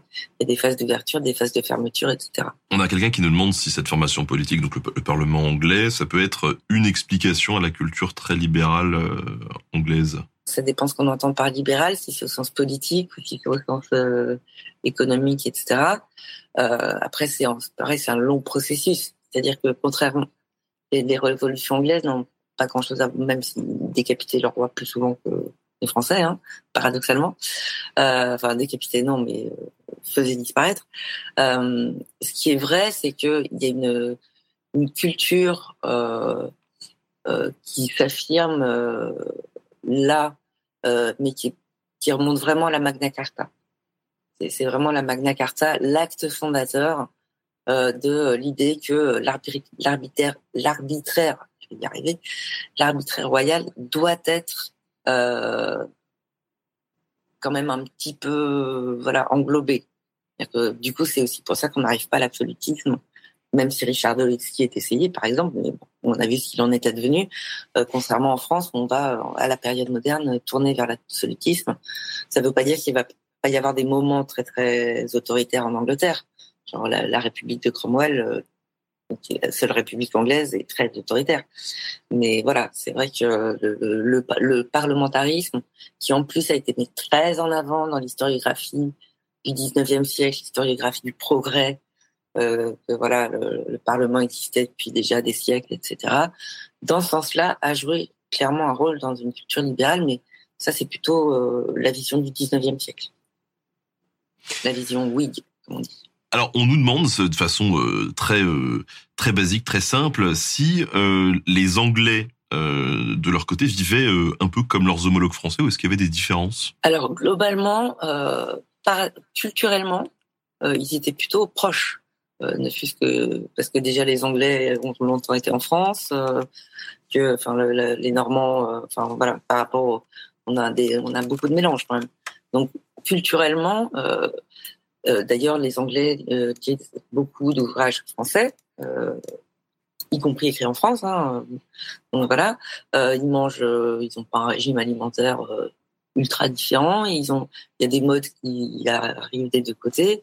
En tout cas, de manière sur le, mais il y a aussi le fait que il y a une domination culturelle là pour le coup qui est quand même sur tout l'Occident et qui homogénéise la société, c'est le christianisme tout le monde est chrétien à l'époque, donc forcément, enfin, tout le monde est catholique même, donc forcément, euh, il y a euh, cette culture commune qui, parce qu'il faut le rappeler quand même, tout le monde est censé être croyant à l'époque.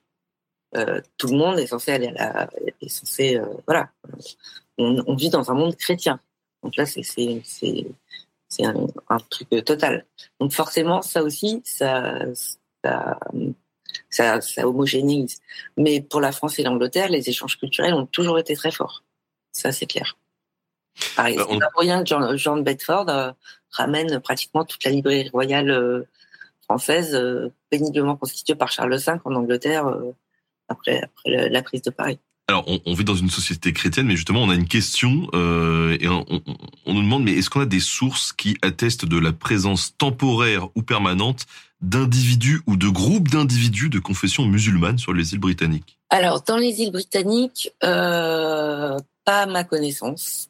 Euh, après, il y en a forcément parce qu'on sait que il y en a quelques-uns qui sont pendant les croisades qui sont convertis, d'où le mythe du, du, musulman euh, en Angleterre. Mais euh, non, on peut pas dire qu'il y ait de communauté en tout cas. Il devait y avoir des individus euh, ponctuels, on va dire. parfois aussi, mais parce que en plus le commerce avec le, monde musulman se faisait quand même très nettement via la Méditerranée et après remonter en, donc les, les, routes étaient, enfin voilà, dans l'Angleterre c'était plutôt les routes atlantiques, et donc il y avait des déchargements, des rechargements, etc. Donc à ma connaissance, non. On nous questionne aussi sur la place de la femme en Angleterre. Est-ce qu'il y avait une différence avec le continent? Alors là encore, c'est pareil, il faut remettre ça dans le contexte général de la chrétienté et de la vision de la femme euh, par la chrétienté. Dans le contexte du, du, fait que c'est des, en tout cas la France et l'Angleterre, sont des sociétés euh, qui ont une féodalité marquée, euh, quand même, au moins pendant le, le 10e et le 13e, euh, qui n'empêche pas le, développement de l'État. Hein. Avant, on disait on passe de la féodalité à l'État euh, sans pas rien passer. Non, évidemment, c'est un processus qui n'est pas continu et qui est même discontinu et, et qui est complémentaire en plus. Les femmes, ça dépend des moments, mais c'est vrai que, alors, particulièrement après la peste noire, les femmes anglaises, en particulier les veuves, euh, ont quand même un certain nombre de droits que n'ont pas forcément les autres. Euh, mais euh, mais voilà, ça vaut pour les femmes. Après, que ça soit en France comme en Angleterre, quand les maris sont à la guerre, c'est quand même souvent les femmes qui gèrent.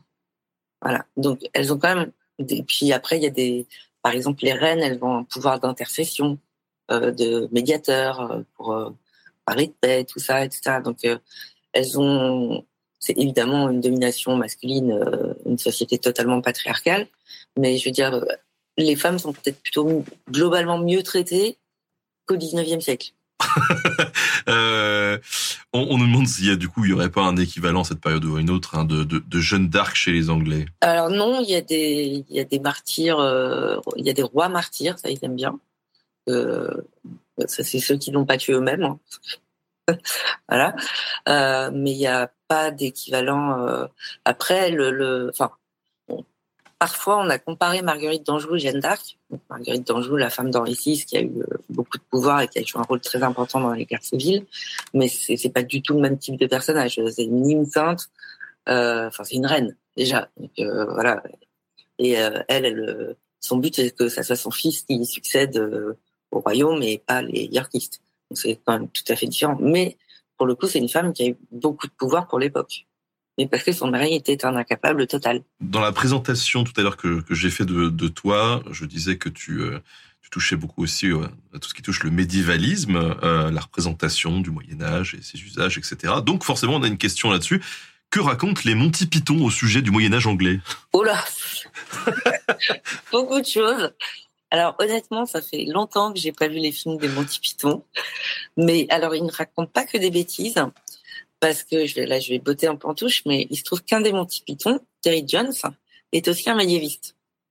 Alors c'était un médiéviste avec des opinions très très affirmées. Par exemple, lui, il pensait que Richard II euh, était euh, avait été maltraité euh, par sa noblesse et que il n'aurait jamais dû être déposé mais il a écrit des articles très sérieux dans des livres scientifiques, etc. Donc, même si effectivement il y a beaucoup d'aspects parodiques, il y a quand même pas mal d'aspects. Il y a toujours un fond de vérité en fait. Il y a une parodie, mais ils savent ce qu'ils parodient. Donc euh, du coup, ça, ça, là, j'ai pas d'exemple qui me viennent en tête parce que ça fait plus de dix ans que je l'avais pas vu. Mais euh, voilà, je sais que comme, enfin, ça, ça m'avait frappé à l'époque, comme Terry Jones est aussi un, un était aussi un médiéviste. Bah, du coup, euh, forcément, euh, ça faisait beaucoup rire les Anglais sur certains trucs qu'ils connaissaient euh, de, de, leur histoire. Alors il y a quelqu'un qui dit ouais euh, la guerre de Cent Ans on, on, on, parle beaucoup d'Azincourt ou, ou, de Crécy mais en vrai Châtillon ou Formigny jamais pourquoi? Ouais on va dire alors Châtillon non Castillon c'est plutôt que Castillon pardon oui. Bah, en fait c'est si c'est Castillon on en parle on en parle en France évidemment mais c'est vrai que souvent les reconquêtes françaises, comme je disais, notamment que ce soit Charles V ou Charles VII d'ailleurs. Euh, bon, Charles VII, il a bien préparé son truc, à la fin c'était foudroyant, mais ils ont plutôt procédé, par grignotage. Et c'est vrai que toutes les grandes, pratiquement toutes les grandes batailles euh, connues de la guerre de Cent Ans, malheureusement, c'est les Français. Enfin, malheureusement, pas malheureusement qui tiennent, c'est c'est comme ça. C'est les Français qui les ont perdus, et puis en plus de manière euh, particulièrement spectaculaire. C'est vrai que c'est pour ça qu'on parle plus. Je pense que c'est pour ça qu'on parle plus souvent de, de ces batailles-là, parce que euh, elles ont. Euh, alors que finalement, le bataille, la, la bataille n'est pas l'état de guerre normal. La bataille, il y en a pas beaucoup. Donc le, le, ce qui est plutôt normal, c'est justement c'est ce grignotage, c'est les sièges, c'est les, les avancées à petits pas, etc., etc. Donc les, quand, quand, il y a bataille, souvent c'est que il y a quelque chose qui a fait que bon, bah, à un moment, et c'était généralement considéré comme des jugements de Dieu, des, des sortes d'ordalies en fait. Donc, euh, donc voilà, donc c'est vrai qu'on a tendance à parler des batailles les plus spectaculaires. On disait au début de la guerre de Cent Ans que la technique des, des Anglais, c'était ces fameuses grandes chevauchées. Euh, on balance des types qui arrivent et puis qui, qui défoncent un peu tout dans la campagne. Euh, Est-ce que c'était pas un moyen pour les rois anglais, nous demande-t-on, de se débarrasser de nobles un peu trop remuants Alors, ça, c'est un... En fait, dans les chevauchées, il y avait très peu d'anglais qui mouraient. Euh, sauf quand ils décidaient à faire un siège, où là, forcément, parce qu'après, certaines fois, les chevauchés se sont transformés en sièges. Euh, bah, comme euh, Edouard III avec Calais. Mais euh, non, pas particulièrement, surtout que les grandes chevauchées, vraiment, Édouard III avait réussi à souder sa noblesse et que vraiment les nobles étaient plutôt enthousiastes euh, à l'idée de partir en guerre euh, parce qu'ils se rapportaient quand même des bons butins avec les pillages, parce qu'ils faisaient pas que détruire, ils pillaient aussi. Donc ils se rapportaient des beaux, beaux butins et ils sont clairement pendant cette phase-là plutôt enrichis. Donc non, non, et puis voilà, enfin encore une fois, oui, c'est vraiment une, une, époque plutôt d'union entre le roi et sa noblesse. Euh, cette époque des grands chevauchés euh, euh, qui ont bien embêté la France pour le coup. Oui, je, je, pensais, alors pas forcément à, à je pense que la, la question c'était pas forcément dans le sens euh, éliminer, euh, mais plutôt euh, on les occupe en les balançant là-bas comme ça ils, ils ne font pas chier. Ouais, alors ça, ça c'est un peu un cliché en fait parce qu'on on a dit pareil pour les croisades ouais. que euh, l'Église, après la paix de Dieu, avait décrété la croisade pour se débarrasser des chevaliers les plus turbulents, en particulier les jeunes qui n'avaient pas d'héritage. Ça, c'était le problème, parce que surtout en France, c'est droit d'aînesse, droit d'aînesse, droit d'aînesse. C'est pas toujours pareil ailleurs. Mais, mais il faut prendre en compte le, fait que la plupart des chevaliers euh, ils avaient quand même des choses à faire chez eux. Et puis c'était, c'était quand même leur métier de base, c'était quand même euh, de faire la guerre ou de faire. Mais sinon, ils avaient de quoi s'occuper entre la chasse, les tournois, euh, l'administration de leur domaine, euh, euh, l'entraînement, etc. Donc ça, c'est un, petit peu un cliché quand même. C'est peut-être un peu plus, peut-être pas totalement faux pour les croisades du XIe siècle où le, la, féodal, le, le, la féodalité n'est pas encore tout à fait structurée mais euh, mais c'est pas le cas du tout au 14e, 15e. Euh, des gens partent encore aux croisades, mais c'est vraiment parce qu'ils veulent y aller. Euh, Henri IV, il est parti aux croisades, par exemple. Euh, la, la, mode des croisades de Prusse, euh, avec les chevaliers tétoniques, là, euh, fallait y aller, c'était un, un must-have. Euh, on a quelqu'un qui nous dit qu'il travaille sur la Chronica de Villani et qui se demande euh, est-ce qu'on peut dire que, que l'Angleterre et le financement de la guerre va accentuer le déclin des grandes familles banquières? Il est vrai qu'Édouard Ier et au début Édouard III, euh, au début c'était, enfin sous Édouard Ier, c'était les marchands italiens qui finançaient les guerres. Et les guerres d'Édouard Ier, elles ont coûté très, très, très, très cher. Et c'est en plus les plus grosses armées qu'on a vues. Édouard Ier pour conquérir le Pays de Galles, là c'était plus 15 000 hommes comme euh, je t'ai dit tout à l'heure, c'était 80 000 hommes. On a, on a jamais, enfin, on n'a plus revu des chiffres comme ça après, euh, après Édouard Ier. Hein. Donc évidemment, il fallait beaucoup d'argent. Et, euh, et donc euh, les, les, les, compagnies italiennes ont prêté énormément d'argent à Édouard Ier. Du coup, il y en a quand même quelques-unes qui ont fait faillite. Rebelote avec Édouard III au début de la guerre de Cent Ans. Il a pressuré, parce qu'évidemment, euh, ça coûte vraiment très très cher hein, de faire la guerre. Donc il a pressuré tout ce qu'il pouvait. et rebelote, faillite de compagnies italiennes, etc. Alors, faut dire que euh, souvent c'était la, c'était pas forcément toute la toute la compagnie italienne qui faisait faillite, mais seulement une partie parce qu'il y avait des branches, euh, etc. Mais et après, c'est vrai que bah, du coup, le, les rois anglais ont plus fait appel aux marchands anglais, même s'il y avait toujours des Italiens en Angleterre. Ça, en revanche, il y avait une communauté italienne en Angleterre euh, très clairement. Donc euh, voilà, il y a eu des faillites, mais ça n'a pas non plus euh, déstabilisé tout l'équilibre des, des, compagnies italiennes de la fin du Moyen Âge. Euh, est-ce que tu aurais, on va on va terminer cet entretien tout doucement. Est-ce que tu aurais des des références bibliographiques ou autres, soit des, des, des films, des documentaires, euh, n'importe quoi qui euh, que tu pourrais conseiller aux gens qui nous écoutent euh, pour mieux comprendre ces périodes, que ce soit la guerre de 100 ans, la guerre des roses et non pas des deux roses, hein, on le rappelle maintenant, et où où cette société anglaise de la fin du Moyen Âge. Bon bah sur la guerre de 100 ans, je vais faire mon autopromotion. Hein. Tu as raison, c'est le moment. Vas-y. non, donc le livre que j'ai publié en 2017, c'est vraiment une petite synthèse en, poche, il est pas cher. et donc là, en revanche, j'ai essayé de montrer les deux côtés. Après, si on veut entrer plus dans le détail, notamment du côté français, il y a l'ouvrage de Boris Bove, qui est un collègue, euh, qui a donc écrit un gros bouquin sur la guerre de 100 ans, mais vraiment du côté français. Alors moi, j'essaie vraiment d'aborder les deux côtés. Après, pour le côté anglais pur, là, c'est pratiquement, enfin, c'est que de la littérature en anglais. Donc, euh, c'est plus compliqué. Et après, sur les guerres des roses, euh, alors là, il y a un vrai, euh, un vrai problème historiographique. Euh, bon, j'ai écrit un article de synthèse, mais euh, qui est un peu, enfin, qui est plutôt un article scientifique. Mais euh, le, le, dernier ouvrage traduit en français, en plus, euh, il remonte aux années 70. c'est un ouvrage d'ailleurs, du coup, j'ai oublié le nom de l'auteur, mais je trouverais, tu pourras peut-être le mettre dans les références. Euh, et il est très pro Richard III. Donc là, il y a, y a un vrai problème d'interprétation et en plus c'est un littéraire au départ. Je n'ai rien contre les littéraires, mais tu dis euh, voilà.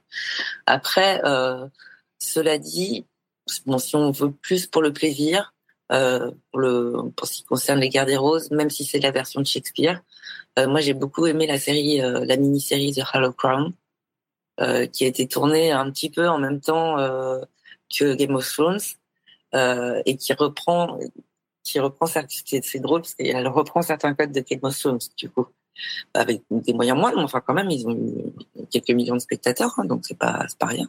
C'est une série de la BBC donc euh, voilà moi je, conseillerais ça pour euh, pour la guerre des roses. Et puis euh, et puis voilà pour l'instant c'est vrai qu'en français il n'y a pas grand chose d'ailleurs on, dit souvent qu'il y a des, des, belles différences historiographiques entre euh, la France euh, et, et l'Angleterre. Ça, il y aurait des, livres anglophones, selon toi, qui mériteraient d'être traduits en français pour qu'on comprenne un petit peu mieux aussi leur point de vue Ah oui, il y a certains livres qui mériteraient vraiment d'être traduits, ça c'est clair. Euh, alors, il y a un ouvrage qui a été traduit, mais qui est relativement ancien, qui lui aussi prend la guerre de cent ans des deux côtés. C'est l'ouvrage de Christopher Almond, que j'ai cité tout à l'heure, là, celui avec le jardin euh, du roi de France, euh, qui a été traduit en français et qui reste quand même un classique et qui donc lui, euh, comme moi, on mélange les deux historiographies. Parce qu'au départ, c'est un spécialiste de la, Normandie et de la Bretagne. Donc il, parlait très bien français. Euh, enfin, il est mort maintenant, mais il parlait très bien français. Et puis sinon, pour le je pense qu'un un, vraiment un ouvrage classique, qui est déjà un ancien aussi, mais qui a été réédité plusieurs fois, euh, qui a été, euh, mais qui n'a pas été traduit, c'est le livre de Michael Clanchy, que j'évoquais tout à l'heure, sur la croissance de l'écrit. Parce que ça, ça a vraiment ouvert un courant historiographique très, très important, euh, et euh, qui est un peu en parallèle, enfin, les Français ont fini par s'intéresser euh, à, à, tout ça, qui s'y intéressent depuis longtemps, mais pas forcément de manière aussi anthropologique. Et là, je trouve que ce, ce, la traduction de cet ouvrage vaudrait euh, vraiment le coup.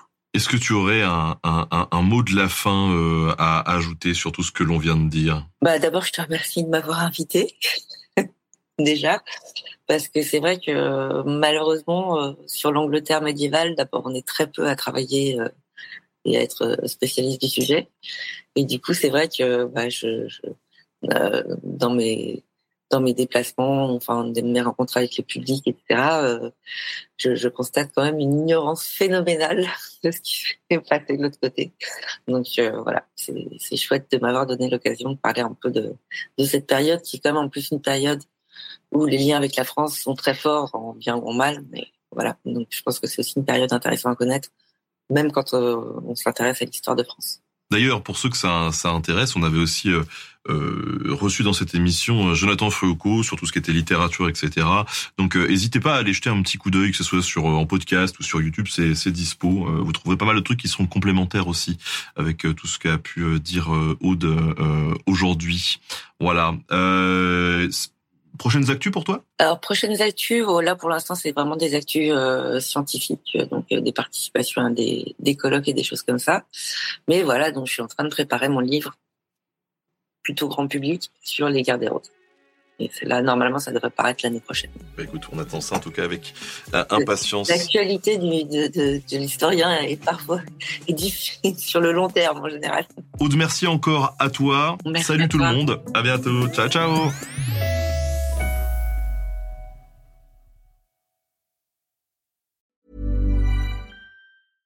Spring? Is that you? Warmer temps mean new Allbirds styles. Meet the Superlight Collection, the lightest ever shoes from Allbirds, now in fresh colors. These must have travel shoes have a lighter than air feel and barely there fit that made them the most packable shoes ever. Plus, they're comfy right out of the box. That means more comfort and less baggage. Experience how Allbirds is redefining comfort. Visit allbirds.com and use code SUPER24 for a free pair of socks with a purchase of $48 or more. That's A L L B I R D S.com, code SUPER24.